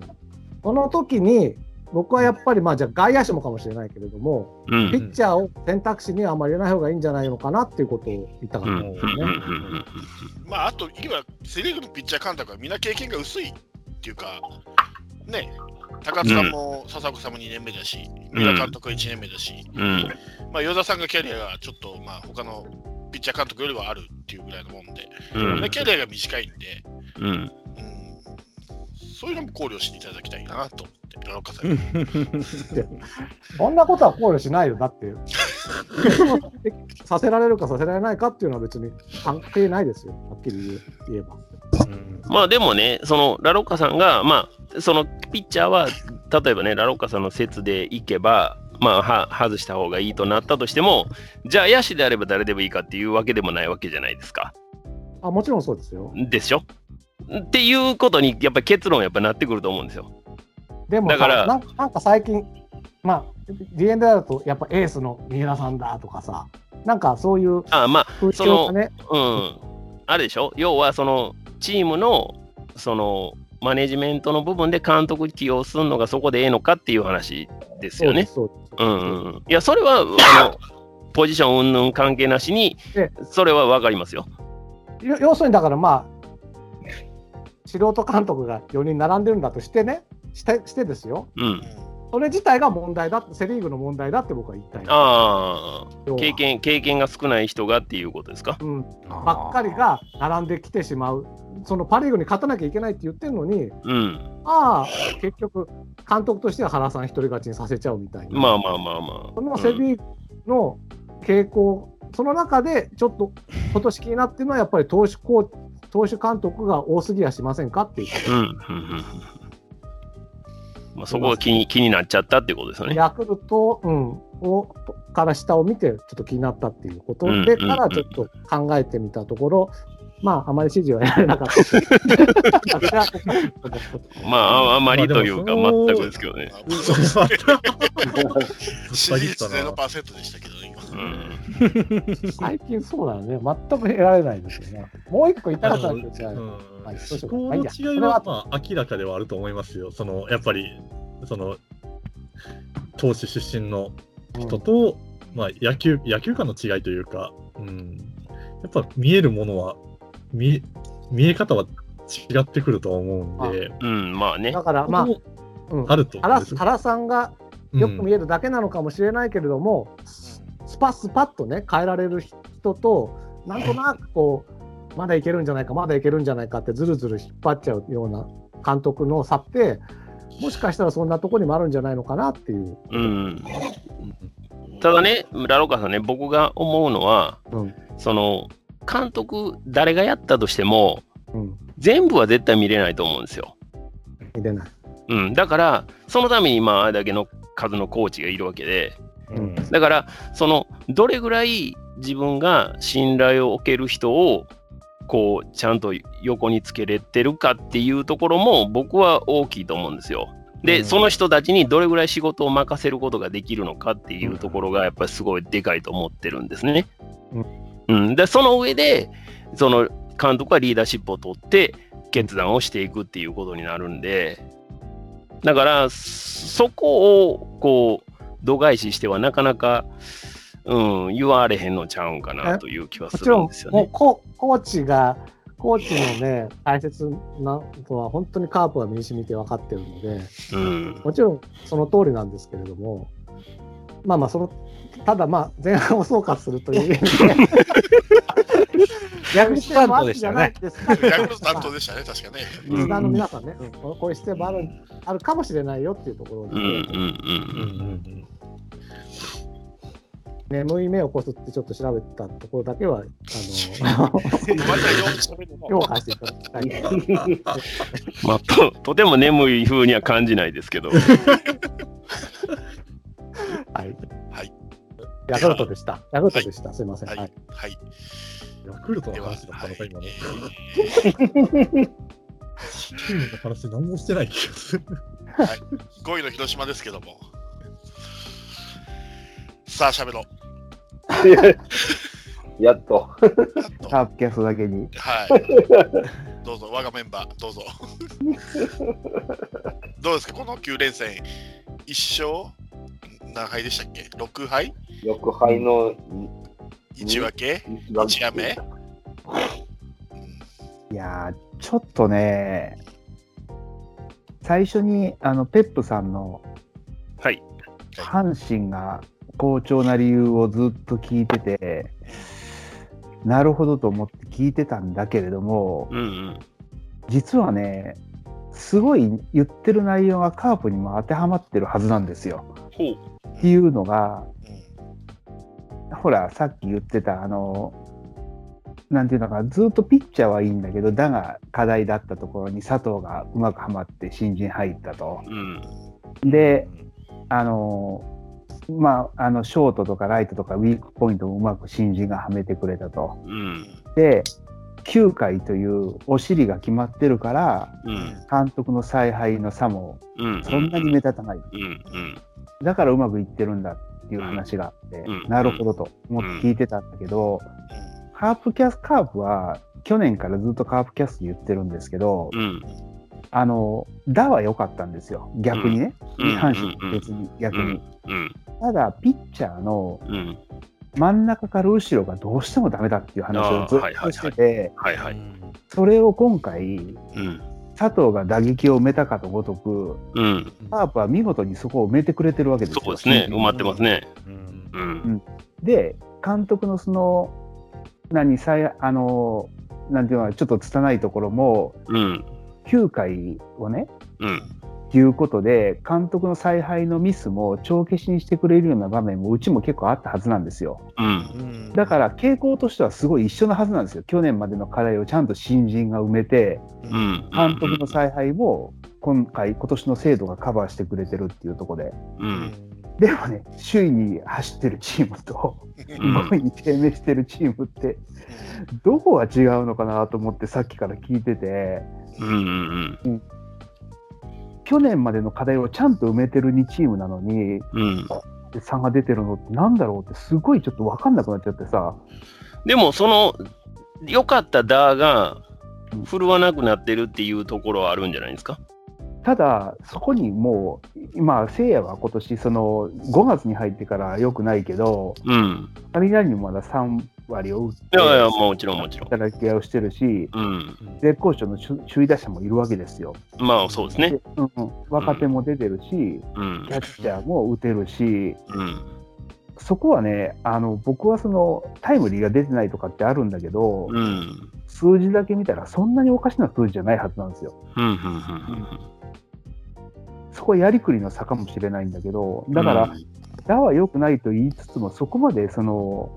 致命的なうん。落ち込みはしてない中で、うん。ただこんだけ低迷してるっていうのは、どこに阪神と差があるのかっていうのを、実は前半、僕ずっと黙ってたのは、そこをずっと考えてて、ああ、なるほどね。全然わかんないっていう。僕の単純なイメージなんですけど、う馬はいいけどジョッキーがダメみたいなイメージなんですよ。僕はでも、その采配の妙っていうのは、今回、その、あんまり出ないはずじゃないですか、一応理、い理や論そ上う。そうなんですけど、うんあの僕がえっとねえっとヤクルト戦4月に見に行った時に、うんやっぱりあのちゃんとヤクルトってあのこのバッターの時にはこう来るだろうなっていうシフトがきっちりうんカーブ対カーブに対してできてて、うそれんが。ちゃんとはまってるんですよ。うん。でそういう細かいあの野手のポジショニングとかいうのが多分できてなくてそれがこの間あのえっと何戦だったかなえっとジャイアンツ戦だったかなえっと解説が、えっと、藤川球児と和田和弘ああ、あれ見た見た。で強かったね、あれうん、ね。あの守備位置が結局カーブが悪くてう。うんん。あの亀井に打たれたのかな逆転をあうんあの素敵だあそそれこを後ろに下がらず前に守備ついたんですようん。で後ろに行く行ったら前にボールが落ちてもひ1点で済むわけですよ。はいはいはいタイヤはいはでもい。そう抜ければ2点入るわけですよ。ですね。であの回あの時はもう2アウトで1つアウト取ればよかったうん。のでうんうん下がるべきなんですよね。あうん。うんあのうんうんそこを下がらなくて定位置からちょっと前ぐらいだったのかな。うんで亀に打たれて抜かれて2点入ったわけです。うん。で、あの時は、さっきも話し合ったように、中川を使わないっていう日だったので、巨人としては、1点でも多く取れなかったわけですよ。うんうん。あの1点でも多くリードしてあの最終回を迎えたかったのに、わざわざ2点上げてリード広げちゃったわけですよね。うん。そうだよね。いでや、見てた、見てた、それ。うん、そうそういう俺あの、なんていうんですか、ポジショニングとか、そういうその野手がどこ守る、このバッターだったらどの辺に球来るから、あの前進するとかバックするとかカウントによってもいろいろあるじゃないですかうん。そこが俺できてないのが一つと、うんあとやっぱり打順を変えすぎですああー誰もみんな言うカープの,、うんあの OB の解説者うん。変えすぎ、うん。うん、いや、確かにね、さっきの亀井の話の時は、僕もちょうどそれ見てたんだけど、ピッチャーが大道だったじゃん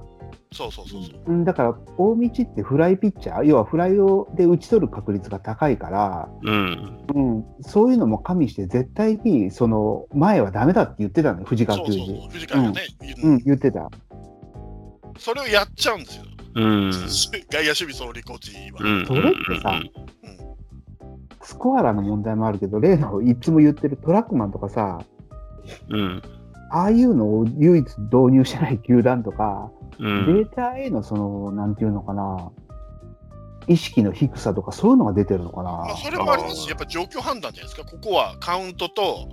バッターとあとどのピッチャーが残ってるかとうん。っていうのをやっぱり状況判断によってこじゃないですかそれがやっぱりうまくできてないんだと思うんですようん。だから馬はいいけどジョッキーがダメっていうのはそういうところじゃじゃないのかなと思って僕はジョッキーがフロントも含めてってことだね、じゃあ今の話だとそうですねそのジョッキーを決めてるのはフロントだからねうん。だからそのセーバーメトリックスとかそのトラックマンとかああいうの重視してないっていうようなやりそ方うそうそうそうそうね。そうそうだからああそうかそういう差だなと思ってうんそれが細かい、あと1点取る、あと1点を守るが、全部できてないから、後手後手になって、あの拾える試合も落としたり、引き分けになったりしてるんじゃないかなと思って、うん。その差かなと、つくづく、ここ何試合か見て思ってます、僕は。まあ、確かにあの、ハツキのんあの太陽が目に入ってエラーしたのも、うんうんうあれん彼のせいじゃないじゃないですか、もう、うんまだ慣れてないポジションで、うんうんあの時間帯にあそこで日差しが入るっていうのは、もう十分分かってるはずだしそうですね。うんその裏に、丸でさえあんだけ、うんうんうんあんなし、あんだけ慣れて る。うん。やってましたね。ううんん、っていうのを、ハツキに守らせていたっていうことの神経差だよね、多分。そうそう、そこ。そこを例えば守ってる回数が多い西川に変えるとか、うんうんうんそうなんだそうよなんですよ。な。だからで、そのああ辺、の、うん、あと、まあ、鈴木誠也の3番も僕もあんまり好きじゃないんですけどね。それは、どの、あれだね、野球解説、ラジオで聞くことが多いんだけど、どの解説も絶対議論になるよね。うんまあ当然、賛成する人も多いんだけれどもう、んうん今年はいつもさ、か聖夜のこと、日本の4番、鈴木聖夜って言ってるのに、チームで3番打っても、解説だから、ちゃんと活躍した選手がピッチャーの相手のピッチャーの右左の都合で変えられたり、その2番のね、2番を誰に置くか、小技の選手を置くのか、大きいのが打てる選手を置くのかっていうのも定まらないまんまだし、うんそうで3番聖夜を置いてそこが大事だからって言ってるメッセージを出してると思ったらこの前なんか安倍をだ置いてるでしょうん、そうそうそうそうそうそそうそうそうう。で、2割5分そこそこで、ホームランも打っててない、エラーも多い松山がひたすら出て守備についてる。もうちょっと俺、長野使えばいいのになと思うぐらいな。うんうんうんそう。なぜ長野を使わずに松山ばっかり使ってるのかがよくわからんなと思って、うんうん確かにね。うんそういうところだと思うんですよ勝ててないのってなるほどね。うん、だからうん選手のその補強具合とか環境って言ったら、ね、その阪神周囲走ってる阪神と比べたら申し訳ないけどそちゃんと埋めれてるはずなんですよ今年に限ってはカーブうんは、うんウィークポイントは。うんうんでもこの手たらくだからちょっと情けないよね。まあでも、もあの今のお話を聞いててうんそのまあま松山の守備っていうのはうんまあその広島ファンであってもなくてもやっぱり危なっかしいっていうのはまああるじゃないですか。うんやっぱりそこはあの変えないと僕は赤のちゃうかなと思うんですね。というのはそれはその阪神で言えば糸井の守備やったと思うんですよ。うんでそこがやっぱり変わってるんでうんで、まあもちろん佐藤が全くエラーしないかってそんなことはないですが、少なくとも無気力プレーにはならないので、うで、やっぱり糸井亮がするダーをやっぱりやってるんで、そこがまあうまくはまったっていうのはあると思うんで、んうんその松山をやっぱりだからつその使い続ける長野と比べてっていうのは、ちょっと下せないところはありますよね。うんうん、外から見ててもそれは思いますよ。だから変えれる余地はあるのに変えてないっていうのはすごいそうなんですごいわかりますよ そのじくじたる思いはすごくわかる変えればいいのにと思いますけどねそうそうそううそんちょっとその、うん、はいごめんなさいどうぞどうぞ。うでそのこの間のねあのなんていうんですかスタメンによってピッチャー右左によって変えるのはいいんですようバッんターを、かと思ったらこの間巨人戦でしたっけなんか左ばっかりカーブが並んでるのに確か大江が出たのかなピッチャーでうんあで左全部左に打席立たせて三者凡退とかうんうんいや右いるじゃん代打とか思いながら、うん右左にこだわるならそこもこだわれよっていうそうですねうんなんか変なセオリーあるよね。だから、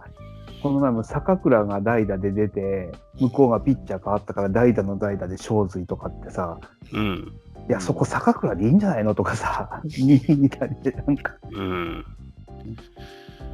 なんかねおかしいんですよき選手の起用の仕方がスタおメンが、かうんしいよね。うんで解説も誰か忘れたけど、え、もうこれで坂倉今日使っちゃって、こう一回も出せてなかったしうん終わったうんら終わりですかみたいな。うんうんそうなんですよねねそのじくじたる思いがあるじゃないですか、カープファンって。うんねで、僕から、僕が思ってるのは、うん来ました暗黒時代と思ってるんですよ、うん今。カープはまさに暗黒時代に入りましたとうんううんん思っていて、で、さっき言った、あの、阪神は今年は投打が噛み合ってるからね、うん優勝ができるんじゃないかっていう、思うんですけど、要はだからまあ今年はもう噛み合わないと思うんですよ。特に打の方は。うんを上がって、そんなに上がっていかないと思うので、うんだから暗黒時代に入って、この前は25年間優勝、24年か、4年間優勝できなかったっていうようなことをね、繰り返さないために、今後どうするかってことを、やっぱカープとしては考えなきゃいけないと思ってて、で今年僕できることはというか、とても阪神はお手本になってると思ってて、阪神ってやっぱりね、党の方をずっとキープしてたんですよ。それなりにいい標いい標準標準でキープしてたから、今年みたいにボーンって、だがヒットした時に優勝争い、優勝だってなっていったわけで、うんカープもいつ来るか分かんない。でも、多分何年か先に、だが好調な時が来ると思うんですよ。それはあの例えば、暗黒時代の時だって96年にあの巨人になんか何ゲームサッカーひっくり返されちゃった何でしたっけあのメメメイキングなんちゃらみたいなメイクミラクルメイクミラクルみたいな時もあの時はダは良かったんですようんでもその時に限って後半投手がガーってずっこけちゃってうそんのせいで優勝できないっていうことはあそこだから党がキープさえできても優勝できてたわけなんですよねうんだからこれからカープがやることはうんとにかく党をキープしていくことだと思うんですよここからな何年もかけてうんうんそしたらいつかだが花咲いた時に5年後かもしかしたら来年かもしれない優勝できうるんと思うんですよね。うんうんでここで僕は今年今今週やってしまった一番の愚策が栗林買いまたぎなんですよ。ああはあはあはあ要はだ今年はもう多分噛み合いません。で党をキープするっていうとどういうことかっていうといい標準を保ちながら財産を食い潰さないってことだと思うんですよ。うんうんうんうんね、だからはうっんきり言って僕今年40勝100敗でもいいよ。いやよくないだろうい いだいいでも栗林が例えばもう2連投したら休ませるとかねうんとにかくいつか来るその投いつか来る打の爆発の年のためにとにかく森下とか栗林とかい将来的にいいであろうひ人の財産を今年で食い潰すなっていう僕は思ってます今。うんうん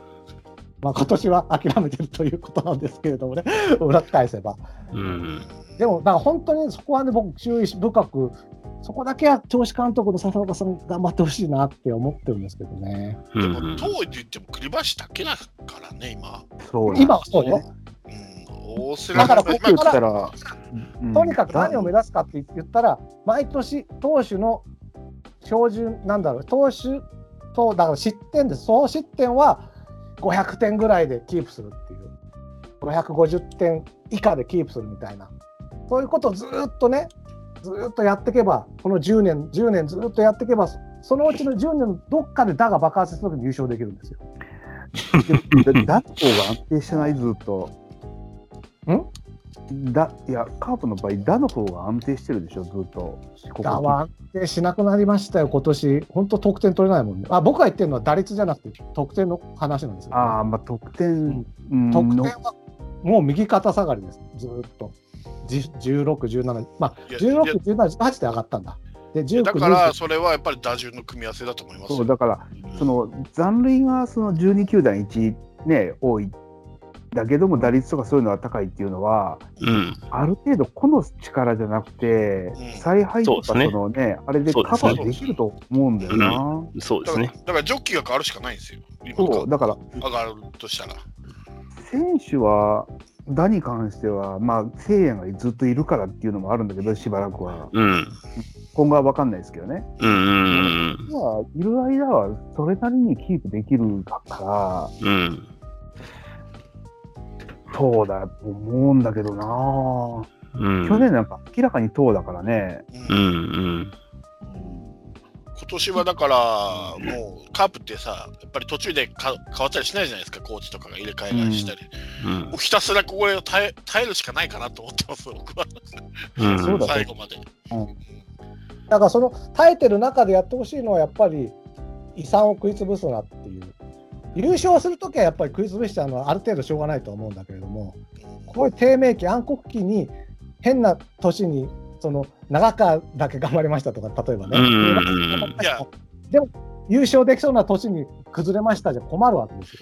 だけだからこど、そ、うんそうそうなんで、今のところ栗林頑張ってくれてるけど、9回打ち切るってことは、引き分けの場面でも出てくるわけですよ、栗林そっうて。っそこを僕はて言いことは、いいつも通り酷使しするわけですよ、いつもの最後に。うんうんだからってことは今は調子いいけど、そこは俺、続けた多い分どっかでは、栗林しんどくなるとき来ると思うんですよ。いや、ぜ絶対絶対来るでしょうね。多分夏まで持たないと思うよ、こんなことやったら。うそうんです。よだから、逆に言えば僕、途中でへばって休んでくれた方がいいぐらいに思ってますよ。まあ、いっそのこと、ね、そうの肩の張りとかで、こう、下に落ちるぐらいの感じの方がいいってことでしょ、ラロッカさんが言うのそうは。です、そうです。ね、あとちょちょっと休養できるぐらいがいいんじゃないかっていう。お森下をわざわざ中5日だなんだなんてするなと、もう中7日、中8日でいいと僕は思ってますから、まあ、もう森下本人がどこで投げたいかっていう問題はあると思いますけどね。これは僕の勝手な意見だけど、うんいやだから逆に言うと僕はそのぐらいでもいいと思ってます。まあまあ、こ酷使をするなっていうことですよね。うん、だからピッチャーのいい状態をキープするっていうことは無理だと思います、今年に関しては。うん。だから野手のその今の得点点が取れないっていう方をなんかいいかに取れるようにするのかと、うん失点をいかに防ぐかっていうことに限ると思います。その守備、あの守備のそのなんていうんですか、さっき言ったようにシフトであったり、うん守備位置であったり、その今、点がどうしても取れない、その打順であったり、何かを一つでも一点でも取る、今まで以上に、で一点でも守るっていうことしかないんじゃないかなと思うんないってますよね。ね、すぐできることって言ったら。でも毎年さ、あの巨人みたいに無理やり補強して投打を開けていくチームじゃないわけだから、ある程度、長い目標として、今年だから、ピッチャーを食い潰さず、阪神のようにある程度キープして、まあ、それは選手を入れ入れ替えながらですよ、ももうんうんちうろん。んということを僕はカープは目指さないと、本当に下手すると、また25年優勝できないよって思ってるってことなんですよ。うんうんそれを、その、やっぱカープファンとしてはそこを多少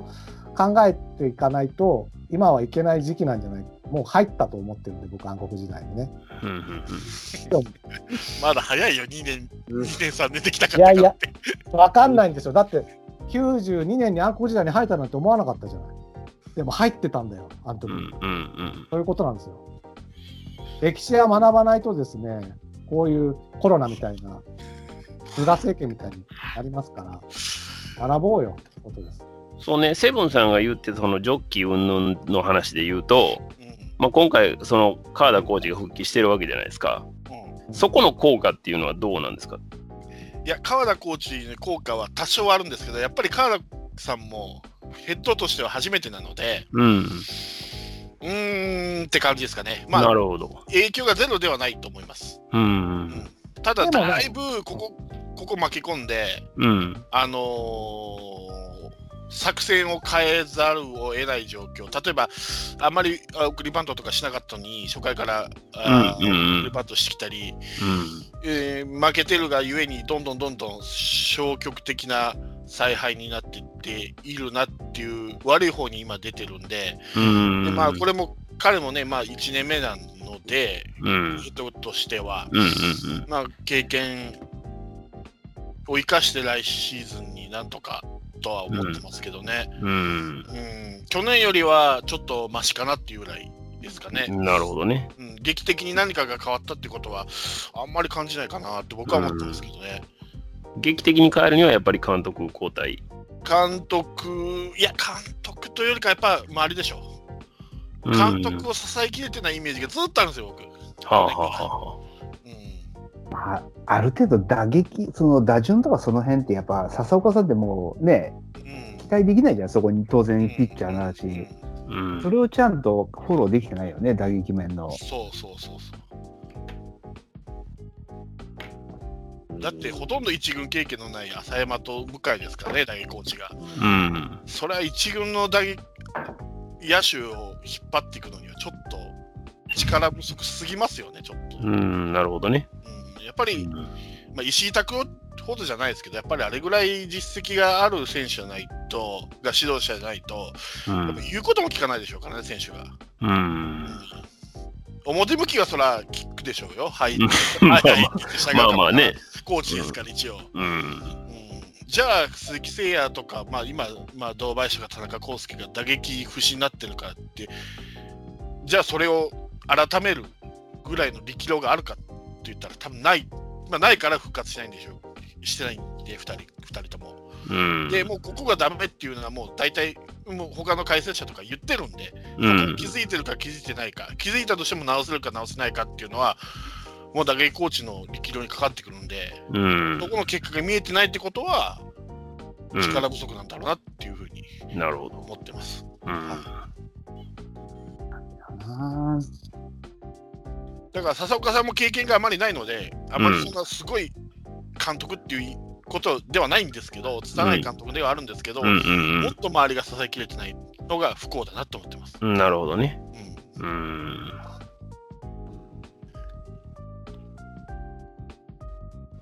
そうなんだよな。だから、岡田さんの時も打撃のことって、ここで結構ガタガタ言ったけど、その、あんまり選手を変えないっていうね、逆に。うん。ずっと固定してる阿部をずっと使い続けるって言ったけど、うん。意図は感じたんですよ。その、1うん年ちゃんと3割打った選手をは、いいつか復活するだろうっていう固定するっていう。うん。うん。尾形さんの考えっていうのは分かっ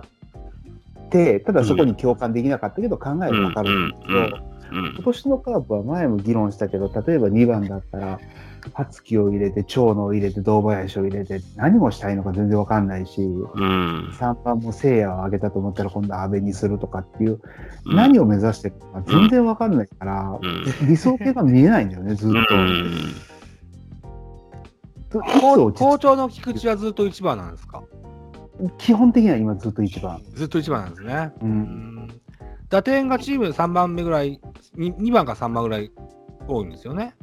多いですですね。ね。うんん。巡り合わせで結構チャンスに回ってくるし、うん。で今、なんとなくハマりつつあるのが1番、2番なんですよね、菊池発っていうのがチうんャンスできてるので、うん。前も言ったけど、本当に点取りたいなら5番菊池なんですよ。で、今、小園が調子いいから1番小園に上げたっていいし、う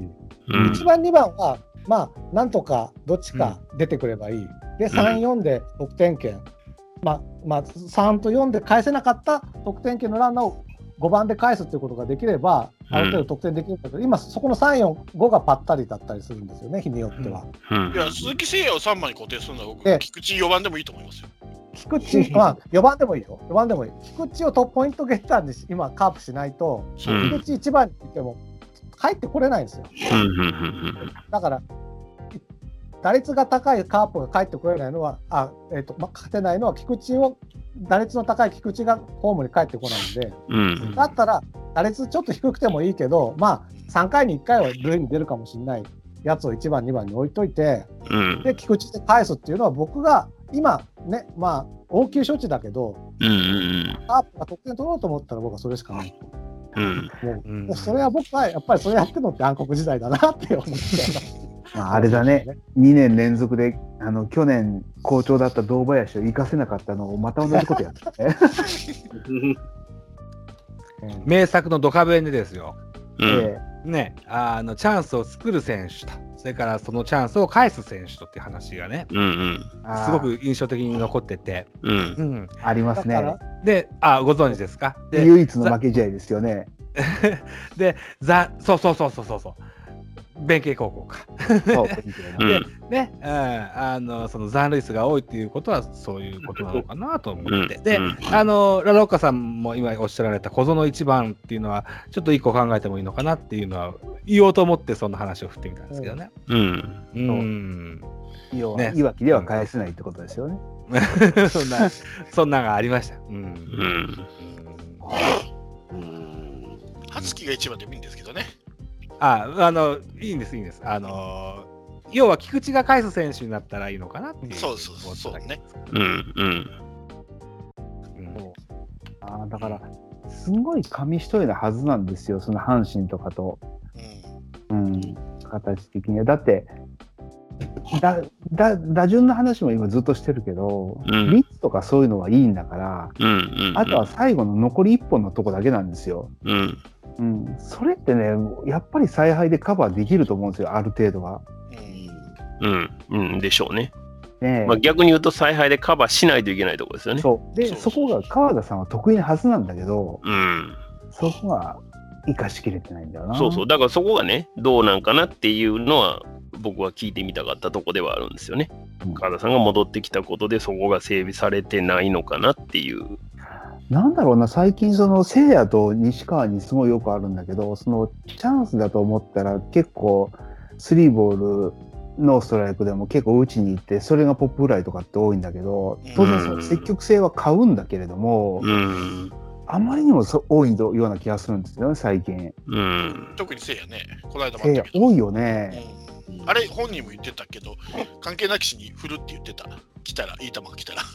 ああ、まあ、 うんカウント関係なしに。なうるほど。ん。まあ、うまくいってないから目立ってるだけのような気がするんだけれども、まあ、だから確率の問題ですよね。うん、そのどれぐらいそれで成功するのか、どれぐらいそれが失敗してるのかっていうところを判断しないと、うんね、その鈴木誠也がいい選手っていうのはまあ誰しも認めるところやけど、うんそこの判断をもし、そのチョイスを間違ってるんやったら、そこはやっぱ考え直さないといけないそうなんですとよこですよね。そうですね。うん。はい。はい暗いです。いやー、カーブの話になると暗いな。すいません、お待たせしました。横浜 DNA 行きましょ すういかま。せん。あのー、はい。暗黒時代を軽々しく語らないでください よ。何、何いや自慢やねん24年だって、24年以上できない38年周期やって。38年待たなきゃい けないんだから。いやー38年とかなんか、かも最下位にいるようなチームの語り具合でしたけど、下がおるんだ、下が。ダメんじゃないよっていう話ですよ、本当に。ちょっと疲れままあ、すとよ。はいえ、とはいえですよ。はいまあまあ、兆しも見えつつといったところあるんですけど、うはい。ん。まあでもさっきのカースの、その、ナロカさんの遺産を食い潰さないという話じゃないですけど、うん。まあ頭痛いのはそこで、現状、まあ上向いて勝ちつつはありますけど、はい。えーまあ最下位のにいるチームなんですけど、まあリリーフ含めて一番疲弊してるチームでもあるので、まあまあまあ。まあ、その登板数とかで見ても、あの中継ぎの消化イニングがやっぱりぶっちぎってるんですよね、ベイスうタんうーズ。んまあ、先発が安定して3、4回までしか持たないとか、そういうところもあるので、うんうん。で、先日の阪神戦なんかでも1点差負けでエスコバ、安脇、三島っていう系統になってるので、うんうんうんうん、そうですまあ、ね。いわゆる勝ちパターンの7、8、9回、あの、うんピッチャーが負けた展開でも出てくるんで、うん、まあ、それが9回打ち切りの、まあ、僕は弊害やと思ってて、そうですね。まあ、延長まで考える必要がないんで、逆算しても後ろからいいピッチャーを出すっていううん、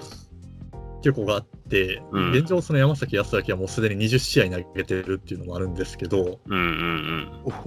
お、そうなんだ。その結果がまだ現状、そのマイナス10、えーまあ、10以上っていうところなんですよね。うん、うん、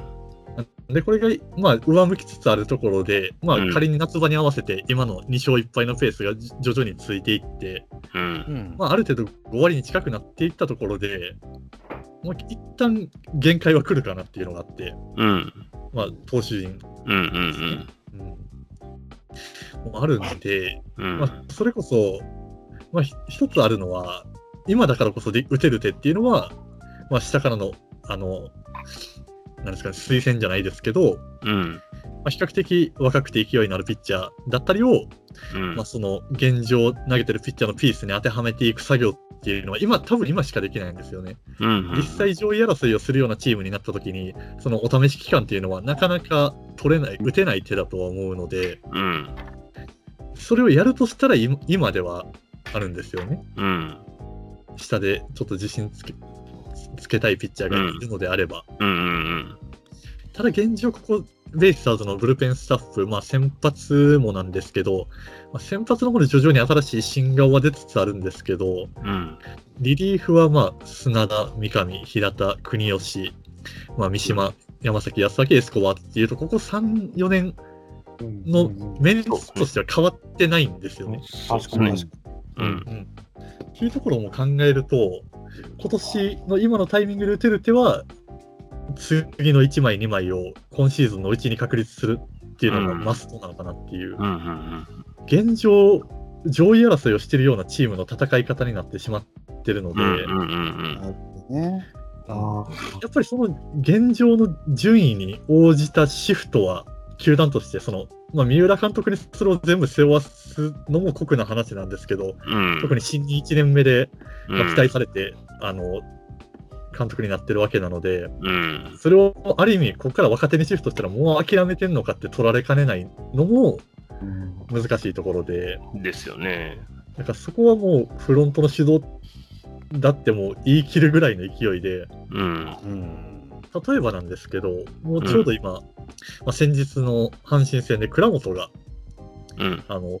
まあ、ヘッドスライディングした際に負傷して交代になったんですよ。うんはいはい、ありましたね。で、以前に、もともと開幕でショート入ってた柴田が、まあ、うん、プレー中の、ちょっと怪我で、今、戦列離れてまして、はい。まあし本職ショートの選手がもう1軍、2軍合わせ2、3人っていう状態になってるんですよね。うん、うん、だからこれからはもう本当にヤマトが出ずっぱりにななるか、まあ、それこそその奥の手じゃないですけど、もう田中俊太をショートで使っていくっていううん、形になってるんで、うん、まあ、一つあるのは、まあ、ここのタイミングで、今、2軍で、その森ケイトがフルイニングで出てるような状況なんですけど、はい。まあ、ここが、まあ、怪我で薄いっていうのもあって、ここで一つ試して、今年はそこをなんとか当てはめていく年にするのかってうん、、いううんとこなので、うん、まあ、ピッチャーの方もできればそういった動きが見れればいいのかなっていうのは思うんですけど、うん、うん、まあ、中堅ベテランを使い潰していって最下位になっていくっていうのは正直一番しんどいので、まあ、そらそうですよね。うん。うん、いや、今年に限っては納得するんじゃないですか、ファンも。うん、スタートがいやまね、あちょっとああいう状態だったんで。そうですね、うんなそうですよね。だからある程度、ファンも納得するとは思うんですけど、う、うんんまあ実際そこにシフトできるかっていうとこですよね、球団として。あとはそれ、いどのタイミングで舵を切るかですよね。ちょっと今まだ早いような気もするから。で、生地ちょっと今、勝ち始めてるので、 そうですよねだか。らそこで急にじゃあ若手に切り替えましたは難しいんですよね。 うん、だからもうそれこそ言ったらここから1回10連敗とかしだしたらもう諦めもつくんだろうなみたいな話ではないですけどうん、現状ちょっと勝てるようになってきてる分、余計そういう舵取りは難しいのかなっていうのうは、ああんうんうんね難しくなっちゃったんだね。 うんそうですね。で、ファンもやっぱり勝ち出すとき気分いいので、うんやっぱり勝てるように、まあ、勝ってなんぼなとこはあるんでね。まあね、プロですからね、ある程度はやっぱ勝たないといけない。まのはあ、あたりますだ、ねそのお、数字以上に、うん、あんまり、そのチームが向かってる方向としては良くないのかな。うんうんうんだから、最同じ最下位でも、うんうん。まあ、ポジティブな最下位じゃないですけど、その例えばもう若手にシフトしてて、まあはい今年はこのポジションの選手、新しく誰かハマればっていう試行錯誤じゃなくて、うんうんがっつりもうレギュラー固めてとか、もう中堅ベテランで固めた上で、うん疲弊しきった最下位とじゃ、ちょっとじわけが違うので、そうです、そうですね。ねうん、そこら辺はちょっと、舵取りが必要な時期に来てますね。うん、なるほどね。うんなんか、ラブレスさんの時ってずーっと5割チームだったじゃないですか。そうですね。強烈本当に。あれをなんで打破できないのかなって僕ずーっと見てたんですけどね。できそうなチームなのにと思ってて。まあ、ただ、裏返せば、うんあのまあ、ラミレス監督5年間やって、まあうん、 A クラス、3位と4位が、まあ、3位と4だけだったかな、ああなんですけど、まあ、それこそ5割をひたすら前後してたそうそうなんんでですすけよね、ど、毎年ね。うん。前任の中畑さんが4年間で、うん6、5、5、6なんですよ。うん。ああ。で、今年三浦監督に入って、6なんですよ。うん。裏返したあら、なぜ5割を打破できないかじゃなくて、今のあベイスタ DNA ベイスターズっていう原有戦力を、うん。最後フルで生かしてなんとか5割まで引き上げたのがラミレスって いうなるほどね。話にもなるんですよね。なるほどね。ああ、なる実際そほどのな。今だとラミレス監督も結構積極的にいろんな SNS、YouTube っていうところはいではい動画で発信されてますけど、うん。やっぱりその理論に裏付けられた起用法だったり、うん。まあ、その先週こういう意図があって使う使ってるんだ打者だと、まあ、これがだそれこそ外国人選手がこの打席は絶対必要だっていううん。打てない時期も含めて見る必要があるってうん。う言った上で、ん。まあ、外やオースティンは使ってたっていうのもあるんで、ああ、なるほどな。だから正直言うと、やっぱり、言うて、その A クラスになった時とかでも、そのうん、得失点差総合的にとか、チーム防御率、チーム打率で見ると、うん決して良くはなかったので、うん。良くないなりに、ただ順位はそれなりのものを築き上げてたので、うん。それこそ監督の力量じゃないですけど、うん。もう、ある戦力をフルに生かした、なんとか5位やったのかなっていうのは、なるほど。ってことはもうフロントの問題ですね。それは 編成の。まあ、編成と、まあ、その、もちろん、それこそ笹岡さんの話じゃないですけど、脇を固めるコーチ陣の組閣も含めてですよ。うん。うん。うん。これ、だから前前前回あの出させていただいたときにもうおしゃべりしましたけど、あの新任の三浦監督の船出としては、あまりにもちょっと、あの、脇を固める人材としては弱いのかなっていううん。ところはあるので、うん。ね、だカープ、カープを真似ちゃった感じですよね、その辺を。なんかって悪いいう、まあ、似てるよねっていう話を先週はちょっ と、はい、うんカーブのあの、さっきの僕のね、さあの、投打の噛み合いの話で言うと、はい。 DNA の目指すのはヤクルト型だと思っていて、まあ、す現状だと、ですよね。そうですね。うん打の標準は高いんですよ、ずーっと。うん。 2015年だけ、投が急に良くなっちゃったから、うんうん。そのずーっと打がいいところに投がピュって上がったところで優勝できたんですよ、2015年。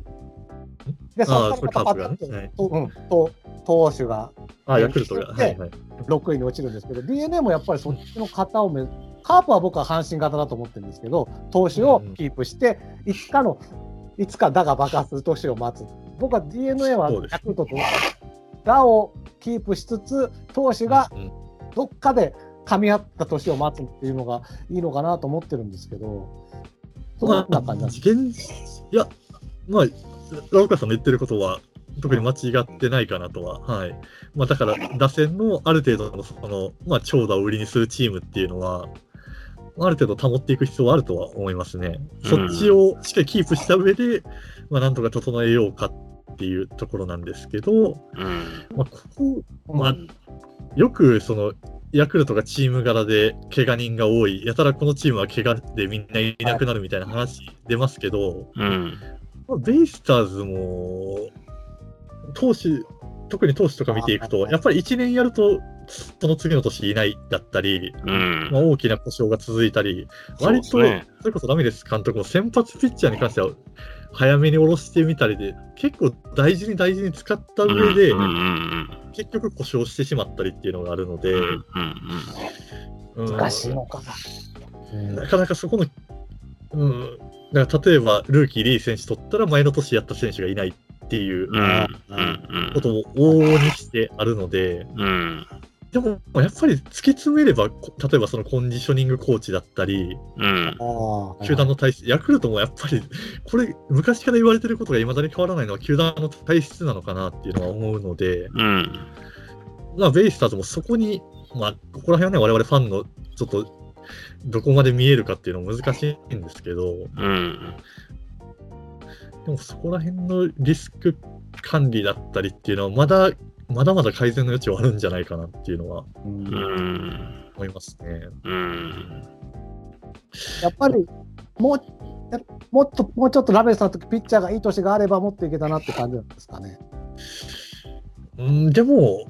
そうですね、結局のところ、うん、でもその、例えば、まあ、よく打線がいいっていうふうには言われますし実際、まあ、印象のいいところで打ったり、ま あ、そういうふうに取れる部分はあるんですけど、得点力っていうところで見ると、意外とそのラインナップの割に取れないっていうのは、取れてないっていうのがあったので、うんフォアボールが少ないとかね、あるんですよね、結構ね。うんあのまあ、純粋に、例えば、そうですね、ベースだと分かりやすく言うと、ヒット3本で1点も入らないケースも結構あるチームなん で、うんそうんのうんうんはいドカンドカンで爆発する日もあったりはしますけど、うんまあ、ヒット1本で、例えば、ランナーノーアウト1塁からヒット1本で1、3塁、そこから内野ゴロ、外野フライでの1点っていう取り方がやっぱり上手ではないチームなので、あとは、その、並んでるのが割と鈍重なパワーヒッターを並べるっていうのはあるのうで、んうんどうしてもそこら辺の得点効率っていうのはどうしてもハマれば爆発するんですけどうん安定して点を取れるかっていうとその最いわゆる最低限ができるチームかっていうとうんそこがやっぱいまだによもう弱いチームなのでうんで今だそかこらにビうん、あとはいあそういえそういうチームなんですけどうん私三浦監督がやりたいのはその最低限とか、うんうんまあ、1点を取る野球がしたいっていうところでちょっと噛み合わなくなってるんですよねうん現状は、そうなんだよな。ううんんそうなんですよ。うちもそうなんですよ。そういうのを目指してたはずだったんだけど、目指せば目指すほど遠のくみたいな ね。何なんだろう、ね。これがベイスターズもある程度なんですかね、うんそのラインナップが変わってきて初めてそういう野球にシフトしていくんでしょうけど、うんラミレスさんの作ってきたチチームと今年はまあ打線はほぼ変わらないので、うんその中で野球をシフトしていこうと思うと、やっぱそれは難しいなと。うんそのオースティン、佐野、外、宮崎が並ぶあたりで、うそんのまあ、いわゆるスモールベースボールだったり、うんいうところにシフトしていくのはやっぱまだ難しいかなっていうのはうんありますね。だからベイスターズに必要なのはそういうパワーヒッターよりも、いわゆる鈴木誠也だったり、山田哲人だったり、うんその長打もあるけど、足もあるよっていう、うん、選手の方が今は欲しいのかなっていうのは、うんそれだけでもやっぱり得点効率はだいぶ変わってくるとは思うんですけどね。うん結局今 B クラスのチーム、得点効率が悪いですよね、とにかく。うん、うん、多分、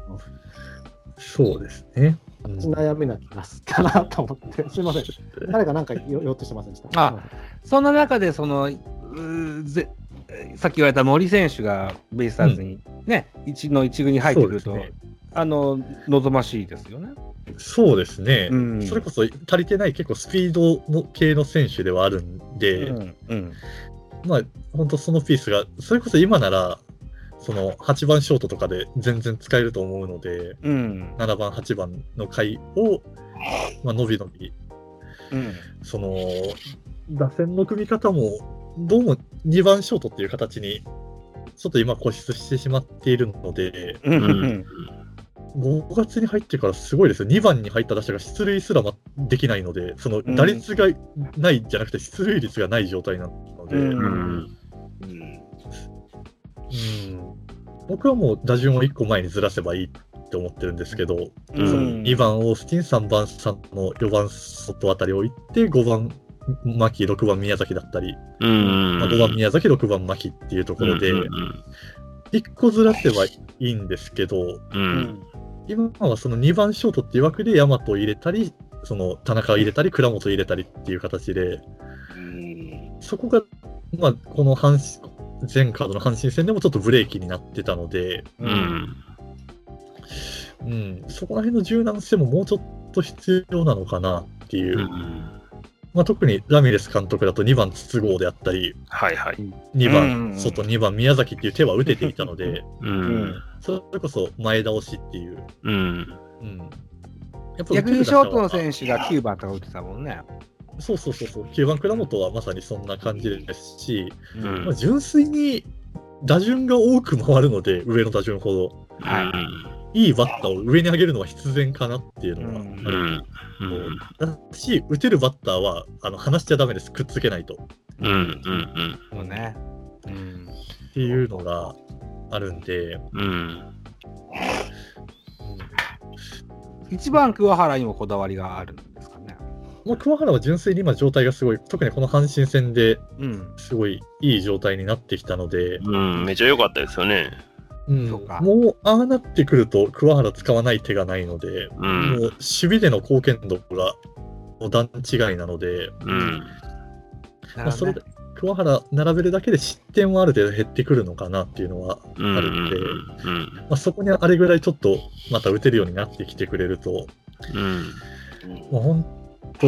まあ、正直、去年の梶谷の出来で、そこの1番センターを埋めるなんていうのは誰もできないので、うんこのそうで3しょう割ね2分で20本近く打ってなんていうのは誰もできないので、まあまあまあそううですんね。。うん、なら、せめて守備での貢献度が高い桑原をでなんとかカバーするっていうのが現状なのかな、うん感じはしますね。うんなるほどね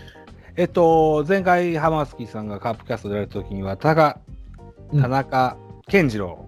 そうそう、帰ってくるんじゃないかろうかみたいなお話もありましたし、今永ももうちょっとしたら帰ってきそうな雰囲気ですよね。そうですね、今週はまだもう1回ファームで投げますけど、うん、まあ、交流戦ぐらいのタイミングじゃないですかね。うんなるほどね。あーまあ、今、7イニング100球ぐらい目処で投げてるんで、うん、まあ、ぼちぼち復帰も近いんじゃないかなとはうんなるほ思どいますうね。ん、うん。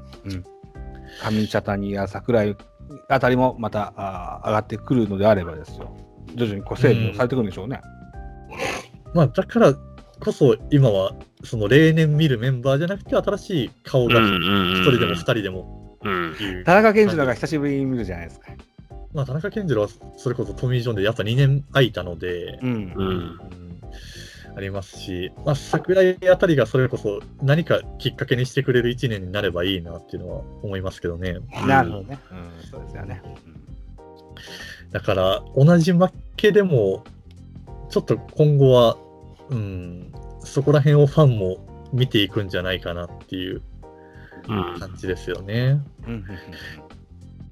まあ、こそうですね。だから、今年、今のペースで言ったら、もう三島康明はその来年以降、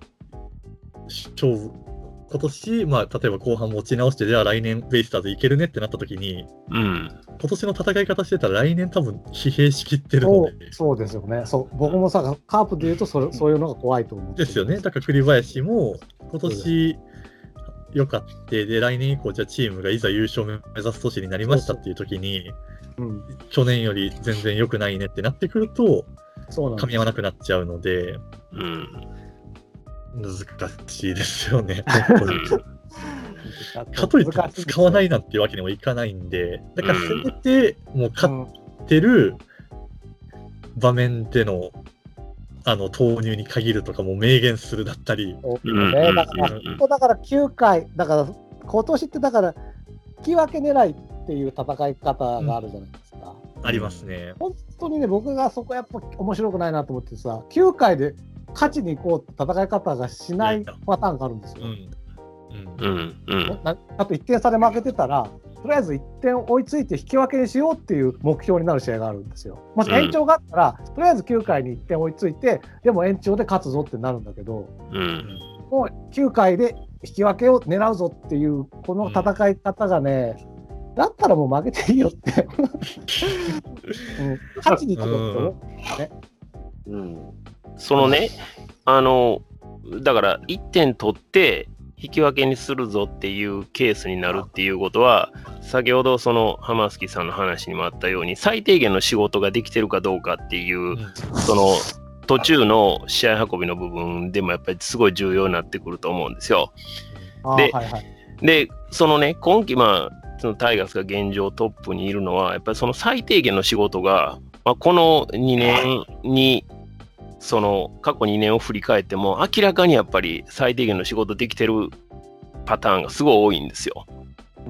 逆に言うと、今までは最低限の仕事ができてなかった、まあ、ストレスをためるっていうことが多かったんですけど、ただ、その最低限の、例えば、その、ワンアウト三塁にいて外野フライで1点取るとかっていうのは、そのもちろん100発100中でできるわけじゃないですけど、それは順位に関係なくプロであればある程度はできるはずなんですよ。それがその今年タイガースが急にできるようになったっていうことではなくて、それは過去2年も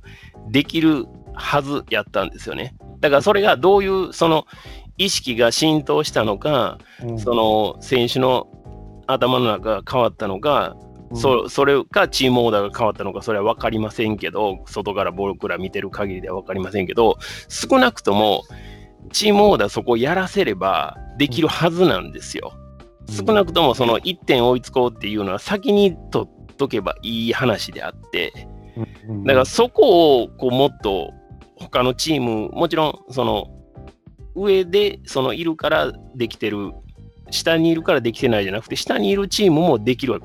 はずなんですよね。それをもっとそのチームとして、どのチームもやっていかないと、うん競った試合にもならへんし、やっぱり勝ち試合もやっぱりおのずと少なくなってくると思うんですよ。うんだからそこすごい大事やとは思いますね。うん、だからここが例えば鈴木誠也やからとかここがオースティンやからとかもうノープランっていうことではなくてやっぱり要所要所でチームバッティングができないとなかなかチームの勝利には結びつかへんと思うんですよね。僕はだからよくねあの犠牲フライとか例えば、ワンアウト三塁でセカンドゴロ打って、まあ、1点は取りましたみたいなうんシーンがあったのにまあとりあえず最低限は仕事最低限の仕事をしましたみたいな言い方するんだけどうんあそこは僕はもう100点ですって言ってもいいぐらいだと思っていてねうんうん仕事がうんその先にまあ120点でヒットがあるのかもしれないけど、うんまあ、そこをなんかね、50点ぐらいにしちゃってる気がするわけですよ、今のカカーブの選手って、その犠牲フライとか、ゴロ2点、うんうんうんそこをね、僕は気持ち100点っていう気持ちでやってほしいなって思ってるんでうすよん、だからそこ多分ね意識改革やと思うんですよ。そのそこで1点取ることが最終的にこの試合勝てましたよねとかこの試合あの少なくともスムーズにしあの試合運べましたよねっていうところを選手がやっぱ実感しないとこうそうなかなかそこにその踏み込んでいけないと思うんですよね。実感できる試合あったんですよ、あのね、巨人に6点差かなんかで勝ってて、うん、で8回、9回でピッチャーがバタバタしてて、5点取られて、1点差で逃げ切ったって試合があるんですけど、うんうん、これね、犠牲フライを2本打ってたから勝てたんですよ。うんうんうんそうこそうれって本当にこの試合で変わると思ったんです。うんこれで犠牲フライがどれだけ体質か分かっただろうと思ったんだけど、うんまあ、そこからあまりね、 あまり分かってなかったのかなっていう感じがして、なんでそこがね、じくじたる思いなんですうよんいやわかりますよ。その最低限ができてなかったからやっぱりその明らかに今まで、まあ、タイガースも順位が振るわなかったのは、そこは絶対あるんで、うんそれはやっぱりむちゃくちゃ大事だと僕は思いますけどね。多分阪神の選手は、もう犠牲フライが100点っていう気持ちなんじゃないか、今年はね。でやってんじゃないかなって、そそそれが、まあ、ホームランになったり、例えば、うんってんじゃないかなって思うんですけどね。まあでもそうです明ねらかにできるようになってるのは確かです。うん今年に関して言えば。そうですね、まあ、進塁打、犠牲フライ、そうですね、年俸のインセンティブの割合として増やすべきですね、これは、いね。や、そうあーそうそうそう。だからそういうことなんですよ。うん本当だ。そうそう確そかう。に、確かに。わかりやすく、そこが評価されるようになればっていそうう。そうそうそう。それはもう絶対そうですよね。うん。うん。まあでない、と選手もやっぱり現状でもあるはあるんでしょうけど、多分割合は低いでしょ。うん、割合は低いと思うんうで、ん。そこはもうちょっと、そうですね、あり方変われば、うん、進塁打率という指標をね、新しく作りますか、じゃあ。いや、ほんいいと思まあ、しねえ、それでな、なんていうか、明らか無理くりセカンドゴロ打つのを見るのをどう思うかっていうのはあるんでしょうけど、まあまあまあ、そうです。いや、でもね、それは、その、ファンの意識もやっぱ変わっていかないと、なかなか、あの、難しいでしょうね。うんうん逆に言うと、ファンが、これだけね、その野球ってデータデータって言われるわけじゃないですか。うんで、もう、セーバーメトリックスを取っても、いろんな数字が出るわけでしょ。うんで、おそらく、もうどのチームも、それはもうデータ、まあ、そのチームの中でのその割合はあるでしょうけども、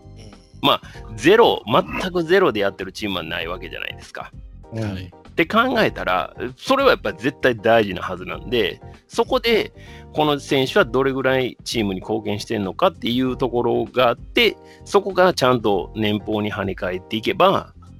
もちろん変わるし、まあ、プロ野球も、ファンもそういう風な目線で見ないと、そのロマンだけ追っかけてたんでは、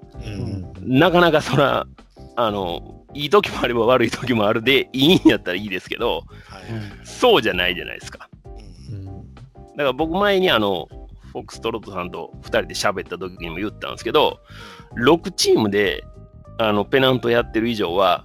6年に1回は優勝せんとダメなんですよ。そうですね。プロなんで。はい。で、6年に1回優勝できひんっていうことは、絶対何か問題があるんだから、それをフロントもしっかり主導してやっていかなあかんし、選手もそれについて考えていかなあかん。で、実際にプレーしていかなあかんっていうことになると思うんですよね。だから、その、まあ、長いこと優勝してない、まあ、タイガースもそうですけど、長いこと優勝してないチームは、そこをやっぱりもっと考えないとダメやと思うんですよね。そのための野球っていうのは、まだまだやれることはあると思うんですよ。まあ、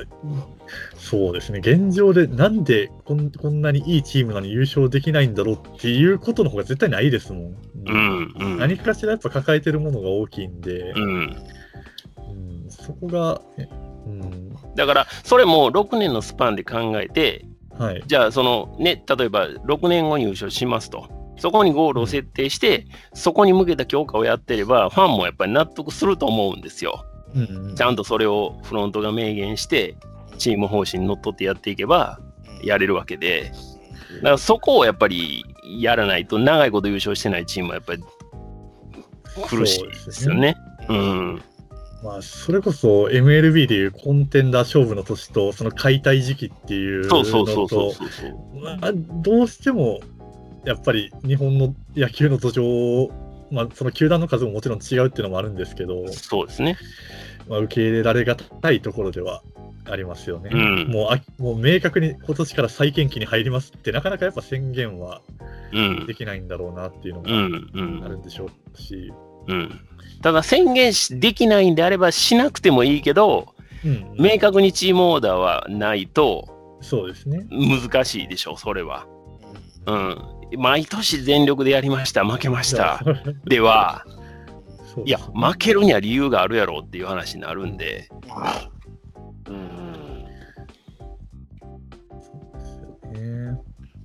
なるほどですね。僕だから毎年監督がねそのカープ野球をしますっていうのは僕はねカープ野球ってあんまりなかったんですよで僕ね尾形さんの時はねカープ野球じゃなかったと思うんですよね。なるほど。ちょっとね考え変えてほしい本当変えてほしいなとは思ってるんですよね。僕はまうんあ、新た新たな、ね、カープ像をちょっと打ち出していかないとですよね。そうですねその過去のカープ像にとらわれてる以上は、絶対、そううんあその先はないのかなっていうのそはう思そうれそれはあありますよカープイコール足でかきますっていうイメージじゃないですか今のところねカープ野球って言ったら、うんそうじゃなくてもいいと思うんですよどんどんどんどん打っていけばいい,、うんいいしうんピッチャーがバシバシ抑える時があってもいいと思うんですよ、ううんんなんかどうしてもそれそこにこだわってそういう選手ばっかりうん取るから、うん鈴木誠也抜けたら4番どうしようかっていうことになるわけでまあまあまあ足の速い選手ばっかり取るからうんちょちょっとクローンを鍛えましょうね。クローンはねだからそのうち打つようになりますよ2打席二打席で3打席目に代打を送るあたりも、だからもうん、う、それこそどうしたいのかって思うことはありますそよ。うそうそうそれそはう本当だってあのエルドレッドだって1年目は大したことなかったんだから、うんちょっとね本当今年はクロ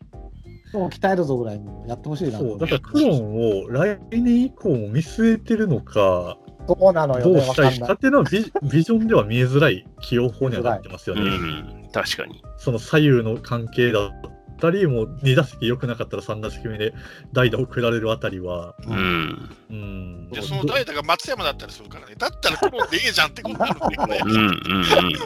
ん確かにうんそうね。でもう、その感じで来年以降使わないんだったら、もう多分使わないってなってくるんでしょうけども、やっぱスタメンで出てきたりはするので、そうですねうんうん難しいとこではあると思います。代わりに、もう例えばクロンがはまらないから、ファーストにビタってはまる選手がいる現状ならともかく、まあ、そう割と流動的じゃないですか、そううんその松山であったり、うん堂林であったり、うんっうんていうところを考えると、もうちょっと例えばクロン使うのであれば、クロンにもうちょっと、ちょっと腰据えてみるじゃないですけうど、んってくる。うんだから、どうなんだろうな。来例えば来年以降見据えるならもう今年は本当打席与えてってなるんでしょうし、うんうんそこら辺はちょっと見えづらいとこはありますよね。そうそううなんんですよそうなんですよねうん。そうそういう意味で方針がよく見えないっていううんこの着地点うんうんうんうんうんそれは本当そう思います僕も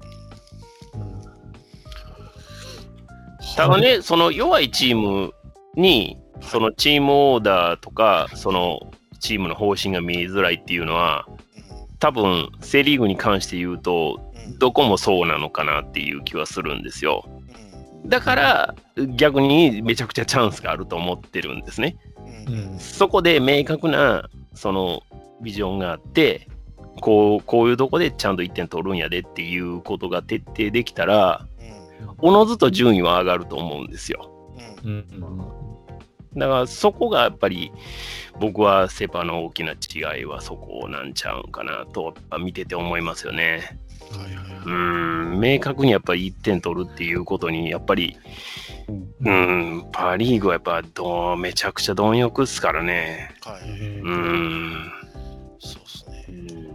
まあ、それこそホークスなんかを見てても明らかにはなってくるんですけど、うん多分打線全体でこう例えば数字をパッて並べた時にほ今のホークスの、まあ、去年とかもそうなんですけど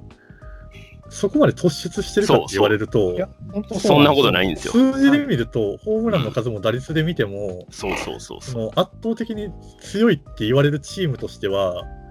数字ではげ全然物足りない数字だと思うんですけどうんはいでも実際その試合運びだったりを見てるともうその点の取り方だってあったりっていうのは、うん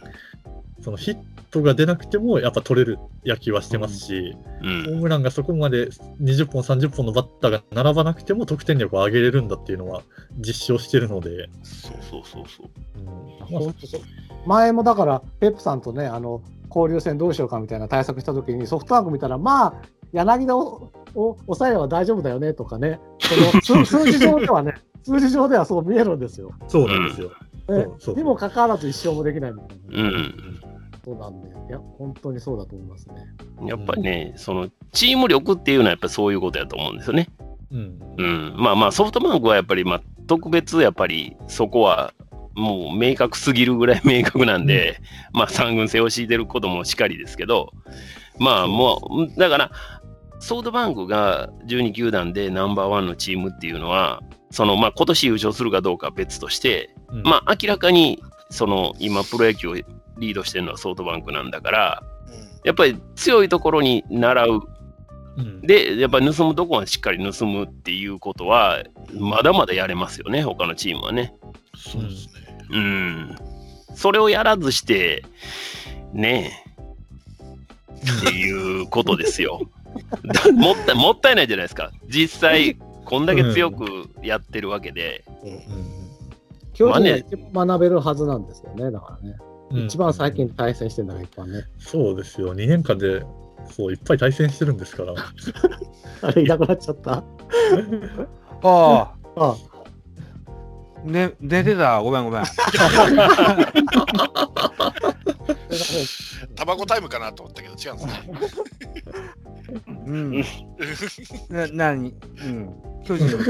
ま、また日本シリーズの話でした。いやいやいやいや、そうソフトバンクがね、ああ、ううんん、そのやっぱり見習うところは他の球団いっぱいあるありますよ、特にセ・リーグはっていう話をしてたんですよ。そうですね。うんうん。どんと。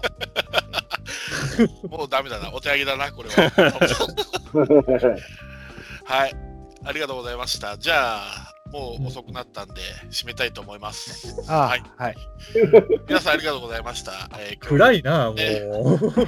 の話聞きましたんで。 暗いですよ、そら、カープがね、首位なら、ね、良かったんですけど、まあ、まあでもね、あのーまだ、えーっと、1ヶ月ちょっとなんで、そうですよ。期待はありますん で、はい。何が何が起こるか分かりませんよ。そうですそうそう最後には A クラスでね、カープも悪くかもしれないですし、いやそうそう今週はもう一回カープ叩きますから。えーただ目覚まし時計としては優秀だってことはやっぱり今年も証明されたので、やっぱり、ありがたい、あそりがこたいは、。はい、あのーちゃんとカープとしての役目ができたかなと思って ます。はい。では、えーそういうわけで今週はこの辺でお開きしたいと思います。ええちょっと待って。せ何っがかく人気番組だったから番宣させてよ。あいいどうぞどうぞ。はい。じゃあ、ペップさんからお願いします。えええ、僕から自分で言 って、自分で言うんじゃないのいや、あの、あ僕、うんはいここでは野球の話しかしてませんけど、一応、あの、映画のポッドキャスト2つほどやっておりまして、こうカープキャストでいうのは初めてなんですけそうど、ですねはい。あの、追試ねポッドキャストっていうのと、シネマグっていうのポッドキャスト、今、今ちょっとね、更新だいぶ遅れてますけども、あの、不定期で更新しておりますので、よかったら、あの、映画好きの方、聞いていただけたらと思います。イェーイねじゃあ、ザボさん。はい。じゃあ、ザボ、ベースボールカフェキャン中制というポッドキャスト番組やってございます。えーっと、5月の8日収録分と9日収録分をアップししてございます。ぜひ、これが新作になっておりますのでね、またぜひお聞きいただけたらと思います。ハマースキーさんにも出てもらってますよ。はい。はいぜひよろしくお願いします。他はじゃあ、ハマースキーさん。浜月さん。いやまあそうですね、私も一応、まあ、ちょっと一人喋りなんてのもやってますんで、まあ、ポッドキャスト、ラジオトークとポッドキャストで、それぞれ、まあ、同じものですけど、上げてるんで、まあ、野球の話してたり、なんやかんや趣味の話をしてたりするので、まあ、もしよよろしければ、はい、聞いていただければと思います。ばはい、番組のタイトルはああ、はい、野球とハロプロが好きならそれでいいじゃないってことで、まあ、おお主に野球と、そうですね、ハロープロジェクトのアイドルについてなるほど。話してたりするんで、 はい、はいまあ、そんな感じでございます。はいイェーイはいはい。はいなかなかこう、ああのの、田カープキャストも人気番組なんでね。はいうん。ありがたいですよ。はい、ラロッカさん、最後にラロッカカープキャストの宣伝お願いします。いや、もうあありますよ、 ね。宣伝っておかしいけど。 ラロッカストロットのですね、暗黒時代語りたいラジオっていうのもやってますんでなんか聞いたことあるな、 それな。毎日もう、毎日ライブ配信、ライブ配信。誰も聞きに来ないですけれども、ぜひ。でついでに、ついでにその弟のラロックが出てるカープキャスト NC も弟なのね。引き続き聞いていただけたいと思いえラま、ラロッカさん、毎日やってるんですかす。やってないよ、嘘です。ああ、 巻いちゃってる人がいるのよ、どっかにね。うん、いやいや、知ってますよ。以上で。以上です。はい。はい。すいません。ありがとうございました。